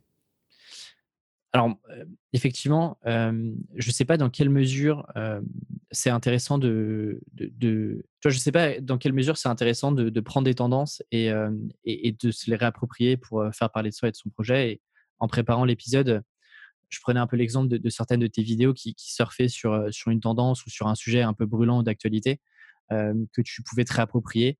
je ne sais pas si toi, tu as un retour d'expérience là-dessus, si tu penses que c'est une, bonne manière de faire ou pas. Euh, ou alors si même tu vois des, points négatifs, par exemple, euh, à ce genre de contenu C'est vraiment une, bonne manière de faire parce qu'en en fait, il faut comprendre que, par exemple, si tu es sur YouTube, mais ça s'applique à n'importe quel média, mais je vais prendre l'exemple de YouTube, qu'est-ce qui va faire que les gens cliquent sur ta vidéo? Pour moi, la, théorie, le modèle mental que j'ai, c'est le suivant. Les gens cliquent sur ma vidéo si je leur parle de quelque chose qu'ils connaissent déjà, mais que je leur dis quelque chose de nouveau dessus. C'est-à-dire, tu peux pas faire une vidéo qui te dit quelque chose que tu connais déjà. Je peux pas faire une vidéo qui s'appelle euh, le business en ligne, euh, c'est un job de rêve et espérer que ça devienne viral. Pourquoi? Parce que c'est un truc que les gens ont entendu mille fois. D'un autre côté, je ne peux pas te parler d'un truc dont tu n'as jamais entendu parler. Si je te parle, si je, fais, une vidéo sur un outil obscur de web marketing dont personne n'a jamais entendu parler, et que je te dis un truc nouveau dessus, bah, tu n'as jamais entendu parler de ce truc. il faut que je trouve un truc que, tu connais, une familiarité, que je dise quelque chose de nouveau dessus. Donc, c'est l'impact, par exemple, d'être, si tu es un petit peu connu, tu mets ta tête dessus et du coup, les gens ont envie de te voir parce qu'ils ont une familiarité avec toi. Mais les gens qui la manière dont tu vas grossir ton audience, c'est toucher des gens qui ne te connaissent pas, donc ils n'ont pas de familiarité avec toi, donc tu ne peux pas te retrouver sur cette familiarité. Il faut que tu te retrouves sur une autre familiarité. Donc moi, dans certains cas, j'ai fait de la familiarité sur des éléments d'actualité, mais c'est relativement rare pour moi, euh, pour plusieurs raisons, euh, qui sont que je ne produis pas mes vidéos aussi vite que ça, et surtout j'ai peur que ces vidéos-là, elles, se périment. Donc il faut vraiment qu'une vidéo d'actualité soit colossale pour que pour qu'elle ait du sens. coronavirus, c'était c'était énorme pour moi, mais j'avais fait plutôt une vidéo. Il y a quelques années, j'avais fait une vidéo sur l'élection présidentielle de Macron. Et finalement, euh, j'ai passé beaucoup de temps. Elle avait marché cette vidéo, mais elle n'avait pas cartonné et elle n'a pas une longévité si forte que ça. Donc souvent, je préfère trouver un élément qui est familier, mais qui se périme pas. Euh, dans mon cas, par exemple, Loup Wall Street, PNL, ça se périme pas. C'est une vidéo qui continue à avoir, un bon backlog, ce genre de choses. Tu vois, donc l'idée, c'est de trouver un élément sur lequel les gens ont une familiarité L'avantage d'avoir un élément d'actualité, c'est qu'il va y avoir peut-être plus de partage, parce que c'est un élément d'actualité dont les gens parlent. Donc ma vidéo coronavirus a été très bien partagée. Euh, j'avais des vidéos qui étaient dans Télérama. Télérama postait mes vidéos, il devait avoir un stagiaire ou quelque chose qui, qui postait. Donc j'ai plusieurs vidéos qui étaient sur Télérama, euh, notamment euh, Thibaut versus Squeezie sur, sur l'histoire des, vidéos sponsorisées. et il y en avait, il y en avait une autre qui était sortie. et l'affaire du lama fâché, qui était aussi un truc de donc Old What the Fake, le lama fâché, l'affaire Antoine C'était un truc qui était aussi un truc d'actualité. il me semble que ça, ça avait été dans, dans Télérama. Donc tu auras, peut-être plus de partage et plus de viralité autour d'un truc d'actualité, mais il aura peut-être moins de, longévité, moins de, backlog. Donc c'est pour ça que moi, je privilégie pas forcément les éléments d'actualité, je privilégie les éléments que les gens vont reconnaître. Après, si tu as un élément d'actualité, ça peut, tu vois, ça peut être le beurre et l'argent du beurre dans certains cas, mais évidemment, les gens seront moins intéressés sur un, truc d'actu euh, dans deux ans. Donc ça, c'est peut-être le, point faible. Ceci étant dit, ça reste une, stratégie qui est, très efficace. Par contre, je trouve que beaucoup de gens l'utilisent pas très bien. C'est-à-dire que euh, autour du, coronavirus, il y a eu plein de trucs qui n'avaient aucun sens, tu vois. des, gens qui essaient de s'insérer dans le coronavirus et de montrer en quoi leur truc avait un lien avec le coronavirus, qui n'avait aucun sens. Et moi, j'avais même un client qui me posait cette question qui était, OK, mais donc le gars, tu vois, il fait, il fait un service B2B pour les entreprises, etc comment est-ce que je fais pour valoriser mon truc dans le cadre du coronavirus? La connexion, elle n'était pas là. La connexion n'était pas là, tu, peux, tu, peux essayer de la forcer, ça va pas t'apporter de l'attention, tu vois. Si c'est pas un truc qui est unique, moi, ce qui marchait pour moi sur le coronavirus, c'était de trouver l'angle psychologique dans le coronavirus, puisque c'est en gros la marque de ma chaîne, c'est toujours de trouver l'angle psychologique dans plein de trucs. ça se décline assez bien. C'est une force, ça se décline dans beaucoup de cas. Mais souvent, la connexion, elle n'est pas là. Et essayer de la forcer n'a aucun sens. Et en ce moment, on, on a rebelote, et c'est encore pire avec les, manifestations aux États-Unis, etc. Et tout le monde essaye de, connecter sa marque à, ces événements. Et la plupart du temps, ça marche pas, tu vois. Et, pourquoi, pourquoi essayer de le faire? Je veux dire, tu, tu, t'es pas obligé, tu vois, de le faire. Et, le truc, c'est que cette stratégie sert à, gagner de l'attention. Ça marche à gagner de l'attention que si ce truc, ça fonctionne et c'est unique et c'est intelligent. Le faire pour le faire, mais que ça marche pas, ça n'a pas de sens faire une vidéo sur un sujet. Il y a plein de gens qui ont fait des vidéos sur coronavirus qui n'ont pas du tout marché ou tu as n'importe qui faire une vidéo sur de l'actu, ça marche pas automatiquement. Ça marche, tu as vraiment un truc unique et nouveau à dire. Donc, c'est pour ça que je je saute pas non plus dessus. J'en ai fait quelques-unes, mais grosso modo, il y a beaucoup, beaucoup de trucs d'actu que, que, je laisse couler parce que je suis soit pas assez rapide, soit euh, je suis pas si intéressé que ça par le sujet, soit je préfère faire une vidéo qui va durer plus longtemps, ou soit tout simplement, je vois pas un truc qui est unique à dire. Donc c'est pas si facile que ça de le faire. Par contre, ça peut être puissant. Ça, peut partir vite et ça peut, ça peut faire des grosses vidéos. D'un côté, tu vois, ça peut, ça peut monter très très vite. C'est-à-dire que ça peut devenir le potentiel viral, il est, il est énorme. Mais de l'autre, en fait, tu peux aussi perdre complètement crédibilité. Tu vois. Moi, j'ai vu pas mal de freelances te dire, voilà, euh, on peut plus faire d'événements, du coup, euh, bah, il y a une énorme opportunité, il faut faire du, du webinar, du digital, etc., etc. Mais ok, so what quoi. Enfin, c'est pas ça le. Les entreprises, elles sont pas. Enfin, c'est pas c'est pas comme ça que tu vas les toucher et les adresser. Effectivement, ouais, tu peux maladroitement te réapproprier des des, des, choses actuelles qui, en fait, qui vont desservir plus qu'autre chose ce que tu es en train de faire parce que ça renvoie pas le bon signal, je pense. Ouais, carrément. Et voilà, c'est un peu c'est un peu quand tu fais comme ça, tu veux surfer sur de l'actualité en fait, tu surfes sur un feeling. Tu, vois, tu surfes sur un feeling, sur ce que les gens pensent. Il faut vraiment que tu comprennes de manière vraiment profonde euh, là où en sont les gens et ce qu'ils ont dans leur tête et en gros ce qui va les prendre à contre-pied. Donc, ce qui, va, ce, qui va, ce qui va être nouveau sur un truc qu'ils connaissent déjà, il faut comprendre la perception exacte. Donc, il faut que tu comprennes la perception que les gens ont certains youtubeurs, si tu veux faire une vidéo sur ce youtubeur, dans certains événements pour faire une vidéo sur cet événement. Tu vois, faut, faut avoir une vision assez fine. Et, si ta vision est, pas, fine là-dessus et si tu es un peu bourrin sur ton approche, en fait, ça marche pas parce que tu n'arrives pas à dire quelque chose de nouveau et de, surprenant. C'est parce que ce que tu dis, c'est évident. C'est parce que ce que tu dis, les gens comprennent pas l'intérêt du truc. Donc là, il y a, vraiment une marge fine qui est, les gens doivent se dire ce que tu dis, c'est nouveau et c'est bizarre en même temps, c'est vrai, ils s'y reconnaissent, tu vois. Donc, c'est vraiment un, truc d'équilibrage. Il faut vraiment avoir un feeling de la perception. C'est aussi une des difficultés pour moi de faire des vidéos d'actu. Par exemple, si je fais une vidéo sur coronavirus, faut que j'aille faire ce que je fais jamais, dire lire beaucoup de médias français pour comprendre comment ils en parlent, en fait. Pour comprendre et, voir beaucoup d'autres vidéos sur le coronavirus et leurs commentaires pour comprendre le, le, euh, la perception que les gens en ont et, les, thèmes qui reviennent et ce que les gens euh, considèrent comme acquis Donc dans ce cas-là, ça sert à rien que j'arrive avec mes gros sabots pour leur dire un truc qui est considéré comme acquis. Et inversement, quelles sont les idées qui sont un peu controversées, qui sont un peu edgy, mais que moi je pense pouvoir défendre euh, solidement parce que je, je pense que cette idée-là, elle, est, bonne, mais le grand public là pas. Donc il faut vraiment avoir, tu vois, c'est vraiment, c'est compliqué en termes d'équilibrage. Même pour moi, je dirais pas que que là-dessus, euh, j'ai confiance à tous les coups dans ma capacité à vraiment trouver le bon équilibre parce que la news, c'est pas forcément ma, ma spécialité. Voilà, ça serait comme ça que tu, que tu te positionnerais sur ce genre de sujet. Comment est-ce que tu es sur quelque chose qui est juste un peu au-delà de ce que les gens sont prêts à accepter pour les amener sur un truc qui est nouveau, mais en même temps qui sont prêts à accepter et qui n'est pas totalement extérieur? C'est un vrai, un vrai équilibrage, mais effectivement, ça peut être assez, ça peut être assez puissant si tu arrives à, le, à le, faire bien. Le euh, point suivant et la dernière section euh, du livre de Réalité, c'est ce qu'il appelle la plateforme. Donc, c'est tourne audience, mais en fait, c'est plus large que l'audience. Donc, je vais citer là la définition que lui donne de plateforme. Dans ma définition, une plateforme, c'est la combinaison de tous les outils, euh, les relations, l'accès et l'audience que tu as construit et que tu peux amener sur ton travail créatif, non seulement une fois, mais sur l'ensemble de ta carrière. Donc ici, en gros, il te propose de dézoomer de le marketing de un livre à comment est-ce que sur le temps, livre après livre, tu vas euh, promouvoir ce que tu fais. Et s'il y avait une citation que, j'aime beaucoup, c'est que euh, le meilleur marketing que tu peux faire pour un livre, c'est d'écrire le suivant. Euh, donc, la meilleure manière de vendre beaucoup, beaucoup de livres, si tu veux être auteur professionnel, c'est d'écrire de, un autre livre et de le promouvoir et de continuer ta carrière. Donc, dans la manière, la meilleure manière de promouvoir la vidéo que je viens de faire, c'est de faire la prochaine vidéo, puisque je sais que la prochaine vidéo, les gens vont la découvrir et vont aller voir les vidéos que j'ai fait avant. Il y a, effectivement, euh, si on entre un petit peu dans les, dans les différentes manières de, de construire cette plateforme qui va plus loin que l'audience. Euh, un des points qui, est là pour le coup pas très surprenant euh, pour, les personnes qui, vont écouter ça, mais c'est la partie, euh, base email, base d'abonnés. Je sais que tu en parles souvent. et je sais que surtout Ryan Holiday en a beaucoup, beaucoup parlé. Il y a d'ailleurs des très, très bons articles où il explique la manière dont lui a construit ça.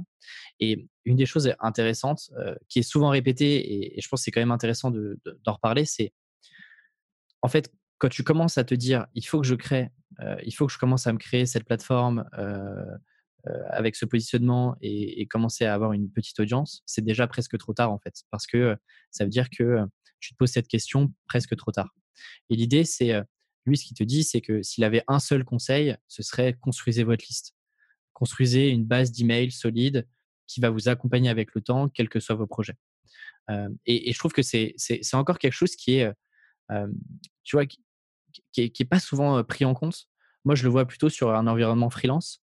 L'idée, c'est pas d'avoir non plus des, dizaines de milliers de personnes pour commencer, mais déjà avoir une petite base de personnes qui, peuvent suivre votre travail, vos réflexions, et qui du coup, en fait, seront dans les starting blocks le jour où vous avez quelque, quelque chose à proposer qui sort un peu de ce que vous avez pu faire avant, ou en tout cas même un premier produit payant, comme par exemple un livre.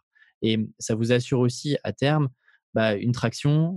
vous êtes vous savez qu'il bah, y, a potentiellement des ventes qui vont arriver et ça donne aussi, encore une fois, un bon signal externe sur le fait que ok des gens l'ont lu, des gens ont commenté, des gens ont partagé et donc c'est un bon signal positif que ce que tu viens de faire c'est quelque chose de qualité. Donc le, conseil de construire une liste email et l'importance de construire une liste email, c'est un truc dont on parle souvent dans le domaine du, du marketing. Évidemment, moi c'est un, c'est un, de mes, thèmes euh, principaux euh, sur mes formations, de comment est-ce que tu développes cette liste, parce que pour moi, si tu n'as pas de liste, c'est quasiment impossible de, gagner de l'argent euh, et de vendre, c'est très très compliqué, ça reste la meilleure manière de vendre. Ce qui est intéressant ici, c'est que Realmidé n'est pas un web marketer nécessairement, c'est quelqu'un qui va vendre des livres sur du mainstream, des grands best-sellers américains, et lui, il va quand même te dire l'email est, le roi, notamment parce que l'email, c'est évidemment le canal que tu peux contrôler et posséder et qui peut t'accompagner pendant longtemps. Et sur ce domaine de l'impact de l'emailing dans le mainstream, j'ai adoré euh, l'anecdote qu'il donne sur le, comique américain Kevin Hart. Donc Kevin Hart aujourd'hui c'est le plus gros comique au monde. Je sais pas si en France les gens savent vraiment qui c'est. Pas tant que ça. Tu vois. Euh, pas tant que ça. Ouais. As, euh, celui qui est très très connu, c'est comme par hasard, j'ai plus son, son, nom, mais celui qui a inspiré notamment tous les Gad Elmaleh, etc. mince. Seinfeld. Ouais, exactement tu vois, qui a une autre forme de, d'humour, etc. Mais, euh, mais tu vois, Kevin Hart, euh, bah moi, je l'ai découvert, euh, je pense que je l'ai découvert avec, avec ce bouquin-là, quand j'ai ensuite été faire quelques recherches, parce que je trouvais que justement l'histoire que tu racontais est assez intéressante. Donc Kevin Hart, voilà, c'est un, un, mec. donc d'ailleurs, il y a un excellent livre qui s'appelle Can't Make This Up, qui a été d'ailleurs ghostwrité par Neil Strauss, l'auteur de The Game, mais il a une, autobiographie qui est géniale. C'est un mec qui te raconte, en gros, c'est toujours intéressant de comment est-ce que ce mec qui est un comique et qui a commencé en faisant du, stand-up est devenu en gros le plus gros stand-up au monde, euh, une méga superstar au cinéma.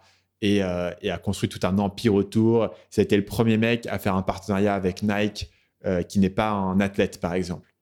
Et c'est juste un mec qui est, il est, est, tout petit, il est super, il n'est pas très grand. Et euh, il a fait ce partenariat avec Nike. Enfin, il a vraiment l'empire qu'il a construit. Il a, aussi d'ailleurs un, documentaire sur Netflix euh, de plusieurs épisodes sur lui. Et euh, tu regardes ses, son, ses specials sur Netflix.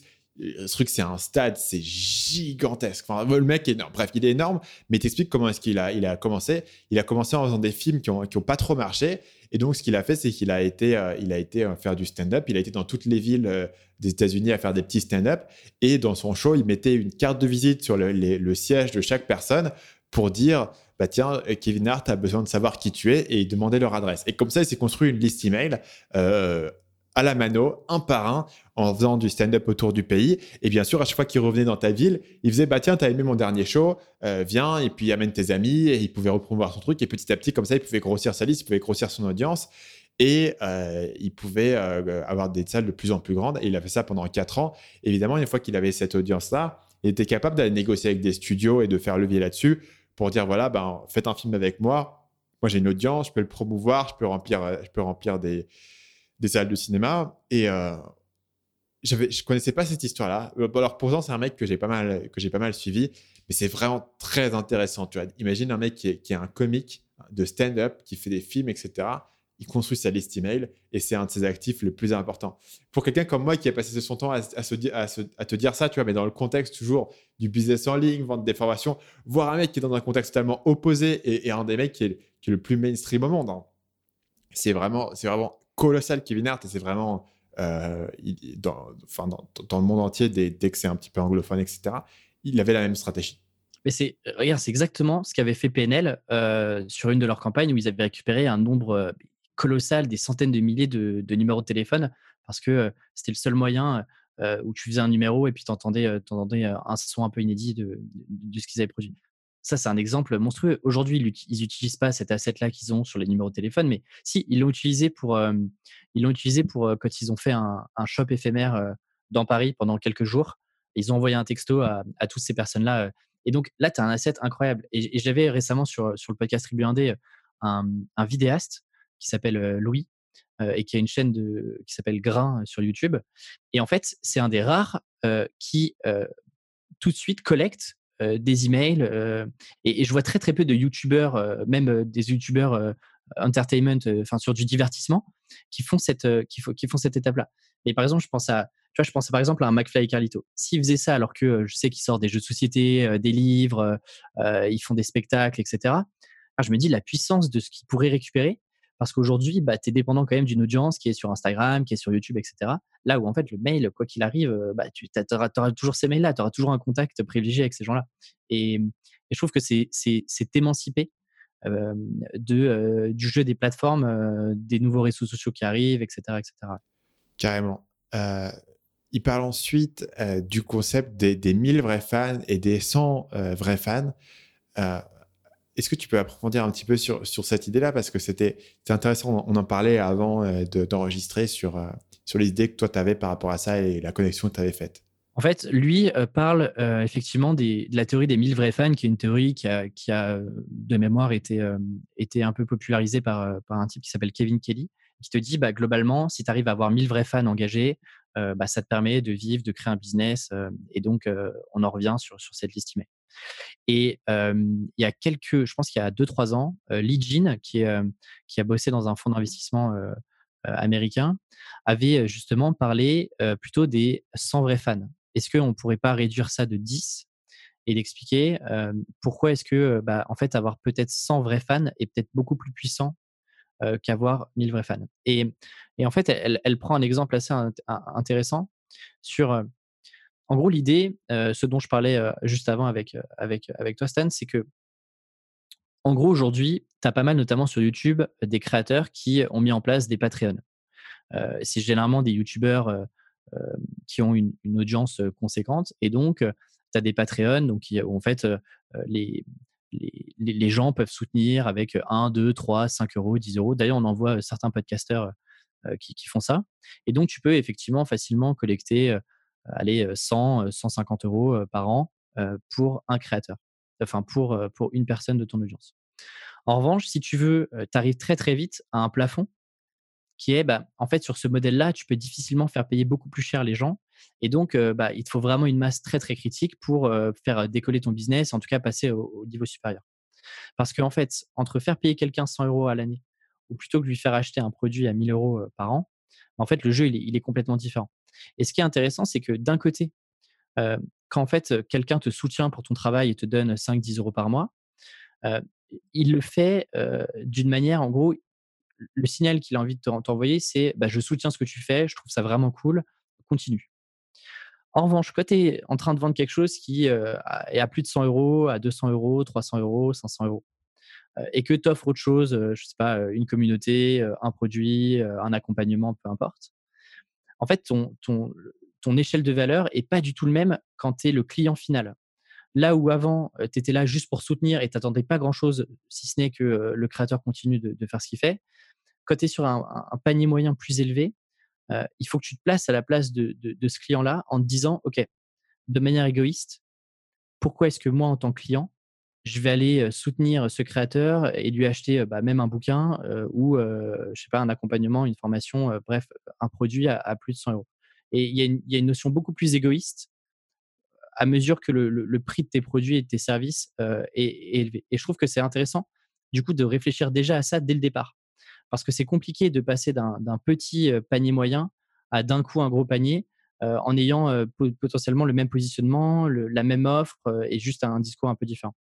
Bah après, du coup, tu n'aurais pas la même offre. Il faut que tu aies une offre qui apporte de la valeur. Je pense que comme dans le cas de l'emailing, c'est un, un, truc où c'est quasiment une, une garantie. C'est-à-dire que c'est quasiment une garantie qu'une personne qui a une audience, gagnera plus d'argent en, capturant des emails et qui gagnera plus d'argent en vendant des produits qu'en se reposant sur soit du financement participatif, soit de la pub. Ton audience sera toujours mieux monétisée en vendant quelque chose. La réflexion que je me fais, c'est qu'il y a beaucoup de gens qui n'ont pas envie de le faire. Et je pense qu'il y a beaucoup de youtubeurs, tu vois, surtout si de toute manière tu es assez gros.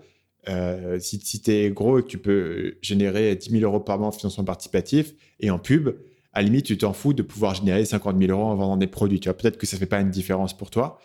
Euh, là où ça fait une vraie différence, c'est quand tu es trop petit pour pouvoir fonctionner sur du financement participatif. C'est-à-dire que si tu as une audience de, 10 000 abonnés, en pub ou en financement participatif, euh, tu iras nulle part. Alors que tu peux avoir une audience de 10 000 abonnés et gagner ta vie en vendant des produits si tu réponds à un problème spécifique, que tu as des gens qui achètent ton produit. Si on parlait ici du, principe que chaque client vaut 1000 euros, bah, il suffit d'avoir, euh, d'avoir mettons, 10 clients. Si on, si on veut revenir sur nos 10 000 euros de la personne en financement participatif, il faut que tu aies 10 clients euh, par. Euh, voilà, si tu as 10 000 abonnés, tu peux avoir 10 clients euh, par, par mois. Ce n'est pas très compliqué sur un produit à 1000 euros et donc tu peux te retirer comme ça. Donc, ça, beaucoup de choses deviennent viables à petite échelle, mais même pour les gens qui sont, qui sont à, grande échelle, s'ils ont envie d'avoir de l'ambition et de faire des trucs, ça, ça, a du sens. Donc, on parlait d'un mec comme Kevin Hart, c'est aussi le, concept un peu des rappeurs qui vont faire levier sur leur musique pour construire tout un empire autour de ça. Il y a, il certains, il y a certains célébrités qui vont aussi faire ça, il y, a, certaines personnalités qui vont le faire, il y a certains youtubeurs qui le font. Euh, par exemple, je pense à Fabien Olicard. Fabien Olicard, c'est un mec qui est connu sur YouTube, mais qui ne se contente pas de faire ça. Il fait des spectacles, il vend des jeux de société, il vend des livres, euh, et il fait tout un, tas d'autres trucs euh, à côté. Si tu as envie de le faire, et c'est quasiment sûr que ça, ça représente beaucoup plus pour lui, in fine, que simplement ce qu'il pourrait avoir sur. voilà, en, en, fait, en sous-monétisant ton audience, parce que pour chaque personne qui regarde tes vidéos YouTube, tu gagnes quelques centimes. Et pour chaque personne qui te finance, tu gagnes quelques euros. Mais euh, c'est qu'une fraction qui est le fond. Donc, euh, ça, pourrait être un, autre débat, mais tu vois, c'est un petit peu, euh, je ne sais pas si tu as vu un petit peu, tu as observé un peu le phénomène des, de Substack ces, derniers, ces derniers mois et ces dernières semaines, avec tout ce concept de passion economy, etc. Et du coup, en France, tu vois, tu vois donc, explique un peu ce qu'est Substack pour les gens qui nous écoutent et qui ne sont pas familiers avec cette plateforme. Alors, l'idée, c'est que euh, Substack, c'est un outil de mailing, donc euh, de newsletter, euh, dans lequel, qui est en fait un outil qui, la promesse, c'est de permettre à n'importe quel créateur de pouvoir monétiser son contenu de manière très, très simple. L'idée, c'est que ça fonctionne comme un outil newsletter, mais très, très simple, un peu à la manière d'un médium quand on écrit des articles. avec une interface qui est super, super facile pour quelqu'un qui n'est pas technique. Et l'idée, c'est que on peut mettre ce qu'on appelle un paywall et, permettre aux gens de payer pour un contenu exclusif et donc payer un abonnement par exemple de 5 ou 10 dollars par mois pour avoir accès à certaines éditions bien spécifiques ou certains podcasts audio, etc. Et, ces outils-là, enfin cet outil-là rentre un peu dans, ce phénomène passion economy où tout le monde peut vivre de sa passion, etc. Et en France, moi je l'ai vu, il y a beaucoup beaucoup de créateurs qui se sont mis justement à, créer une newsletter sur Substack et à commencer à la monétiser. Et, en fait, avec l'état d'esprit plutôt de, tu vois, de ces donations, plus que d'avoir une proposition de valeur qui est très très claire, ce qui fait qu'en fait, bah, tu te retrouves très très vite sur quelque chose qui a du mal à prendre, où tu n'as que quelques personnes qui payent, et donc tu mets énormément d'efforts et d'énergie dans un contenu qui va être vu par quelques personnes parce que c'est du contenu exclusif que tu réserves à une communauté payante, etc. Et ce que tu dis, en fait, ça revient exactement à ce que tu disais tout à l'heure, où c'est intéressant de se mettre dans la tête de quel est le positionnement que je veux avoir avec mon produit et ce que j'ai envie de vendre, parce que, à moins d'avoir une taille critique, et, comme par hasard, les exemples que Substack prend, notamment Stratechery qui fait quasiment, je crois, plusieurs millions par an, bah oui, en fait, il a déjà une crédibilité qui est énorme. Il avait une audience avant ça qui était énorme. Et donc, bah, oui, c'est beaucoup plus simple derrière de monétiser ça. Et surtout, le point important chez, chez qui fait du coup des, des newsletters sur la, sur la tech, et notamment l'aspect stratégique de la tech, c'est qu'il répond à un problème en fait spécifique pour une certaine personne. Et il me semble que sa newsletter coûte 150 dollars par an, un truc comme ça, on va dire, dans ces eaux-là. Euh, mais il répond à un problème spécifique, c'est-à-dire que il écrit des newsletters gratuites une, fois par semaine et il fait une newsletter par jour qui est payante. Mais il, va s'adresser à des gens qui sont soit euh, des investisseurs ou des VC ou des gens qui sont dans le domaine de la startup et qui du coup tirent une grosse valeur ajoutée de ces insights supplémentaires. Et beaucoup d'autres personnes que je suis qui font du Substack. Il y en a un que j'aime bien qui s'appelle Brian Hobart qui fait aussi euh, de la finance, de l'investissement.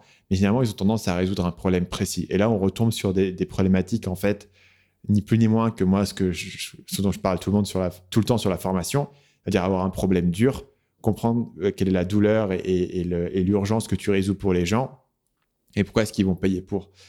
Euh, et, c'est souvent ces newsletters-là qui fonctionnent le mieux. Tu vois, il y a, l'audience, mais lui, il a commencé sans audience. Après, tu vois, il l'a monté au fil du temps son audience sur, sa, sur ses newsletters gratuites une fois par semaine. Je crois que c'est le vendredi que c'est gratuit. Euh, mais comme il résout un problème pour une certaine euh, population et que cette personne, cette population est prête à payer pour résoudre ce problème, ça fonctionne. Et je pense que c'est vraiment là où se trouve le, le, le, levier. Parce que quand tu fais du contenu gratuit, tu peux ne pas résoudre de problème et quand même avoir de l'audience. Le problème, c'est que la conversion de cette audience en, payant va dépendre principalement du fait que tu, résous un problème pour lequel ils sont prêts à payer. Et du coup, tu vas avoir des taux de conversion. Imagine un YouTuber gaming qui décide de faire un livre versus euh, un YouTuber, euh, je sais pas, nutrition et qui explique aux gens comment résoudre des problèmes de santé, qui a peut-être 100 fois moins d'abonnés, mais qui va faire un livre. Tu vois, le YouTuber gaming, il va faire un livre, il y a peut-être des gens qui vont l'acheter par curiosité le youtubeur de nutrition qui t'explique comment résoudre un problème de santé super important, quasiment tous ses abonnés engagés vont acheter son livre parce que ça, a le potentiel de changer leur vie. Et donc là, c'est vraiment la taille de l'audience. Du coup, ce n'est plus un, aussi bon proxy pour expliquer le, potentiel d'une idée. Euh, voilà. Après, évidemment, si tu peux avoir une grosse audience plus un besoin fort, c'est excellent. Mais dans certains cas, le, besoin de l'audience euh, va avoir un effet multiplicateur, peut-être, tu vois, de, de fois 100 sur la valeur d'un abonné, sur la valeur d'un email. Et on en revient à, justement ce concept de perennial seller. Si tu as envie de créer quelque chose qui va rester dans le temps, il faut que tu adresses à la fois des concepts qui sont euh, impérissables et surtout bah, des sujets qui vont euh, directement intéresser, résoudre une problématique euh, et éveiller suffisamment la curiosité pour que, bah, au fur et à mesure des années, bah, les gens continuent d'acheter ce livre-là. et par exemple, tu prends influence et manipulation. en fait, la psychologie humaine qu'on le veuille ou non, ça intéresse toujours les gens. C'est quelque chose qui est incontournable. C'est quelque chose qui va pas se périmer avec le temps. Et parce qu'il y a aussi une, y a eu un besoin à un moment donné d'écrire ce livre-là pour répondre, bah, pour mieux comprendre les interactions entre les personnes avec des bonnes histoires, etc. Merci d'avoir été avec moi jusqu'à la fin de cet épisode. Pour ceux d'entre vous qui avaient l'oreille assez fine, Je m'excuse pour la qualité de son, j'ai conscience qu'il y a un écho de euh, malade. Pour la petite histoire, je viens de déménager dans une nouvelle maison et donc je suis dans un bureau qui est vide et je n'ai pas encore eu le temps de faire le nécessaire pour éviter l'écho. Normalement, ça reste audible, il ne faut pas exagérer, mais c'est pas forcément parfait. Si vous avez apprécié cet épisode avec Alexis, le mieux que vous puissiez aller faire, c'est d'aller écouter mon autre épisode avec Alexis où on résume un autre livre, euh, So Good They Can't Ignore You, devenez tellement bon qu'ils ne peuvent pas vous ignorer, qui est un livre qui, je sais, a eu un gros impact sur Alexis et qui lui a permis en quelques années de s'installer dans sa carrière à la fois en tant que freelance et à la fois en tant que podcaster. L'épisode était publié en novembre 2017. Pour le retrouver dans votre flux podcast, ça aide parfois d'avoir la date, donc il va falloir scroller un petit peu pour le retrouver. Mais évidemment, c'est un livre qui reste totalement euh, valide et ça s'appelle Ne suivez pas votre passion, devenez compétent. Résumé de So Good They Can't You avec Alexis Minkela. Sur ce, je vous laisse avec un dernier petit appel à l'action qui est le mix du lundi. Le mix du lundi, c'est une newsletter que j'envoie chaque lundi ou presque. Euh, J'essaye de la régulariser chaque lundi et de m'organiser pour le faire. Et chaque lundi, quand la newsletter est envoyée, je partage mes découvertes marketing et psychologie de la semaine. En fait, j'ai découvert que le mix, c'est un moyen pour moi de partager des idées qui sont des idées qui auraient pu faire une vidéo, Sauf que j'ai pas le temps de faire une vidéo complète sur le sujet ou parce que mes vidéos aujourd'hui, il y a besoin d'avoir beaucoup de matière et parfois c'est simplement une idée qui est vraiment intéressante, mais qui est plus petite, qui peut être expliquée en 3 ou 5 minutes. Et dans ce cas-là, je l'envoie dans un email chaque lundi qui s'appelle le mix du lundi. Parfois, j'envoie aussi mes recommandations euh, d'articles, de vidéos, de podcasts que j'ai découverts pendant la semaine. Si vous vous intéressez à tout ce dont on parle dans le podcast, notamment le marketing, notamment la psychologie, et que vous voulez avoir des analyses marketing euh, plus fréquentes et plus petites que ce que vous avez sur la chaîne YouTube, vous pouvez vous inscrire sur marketingmania.fr/mix et vous recevrez mon email chaque lundi quand il est envoyé. Le lien c'est marketingmania.fr/mix pour recevoir le mix du lundi. Sur je vous remercie d'avoir été avec moi jusqu'à la fin de la fin de la fin de mon épisode et je vous retrouve la semaine prochaine pour le prochain épisode du podcast Marketing Mania.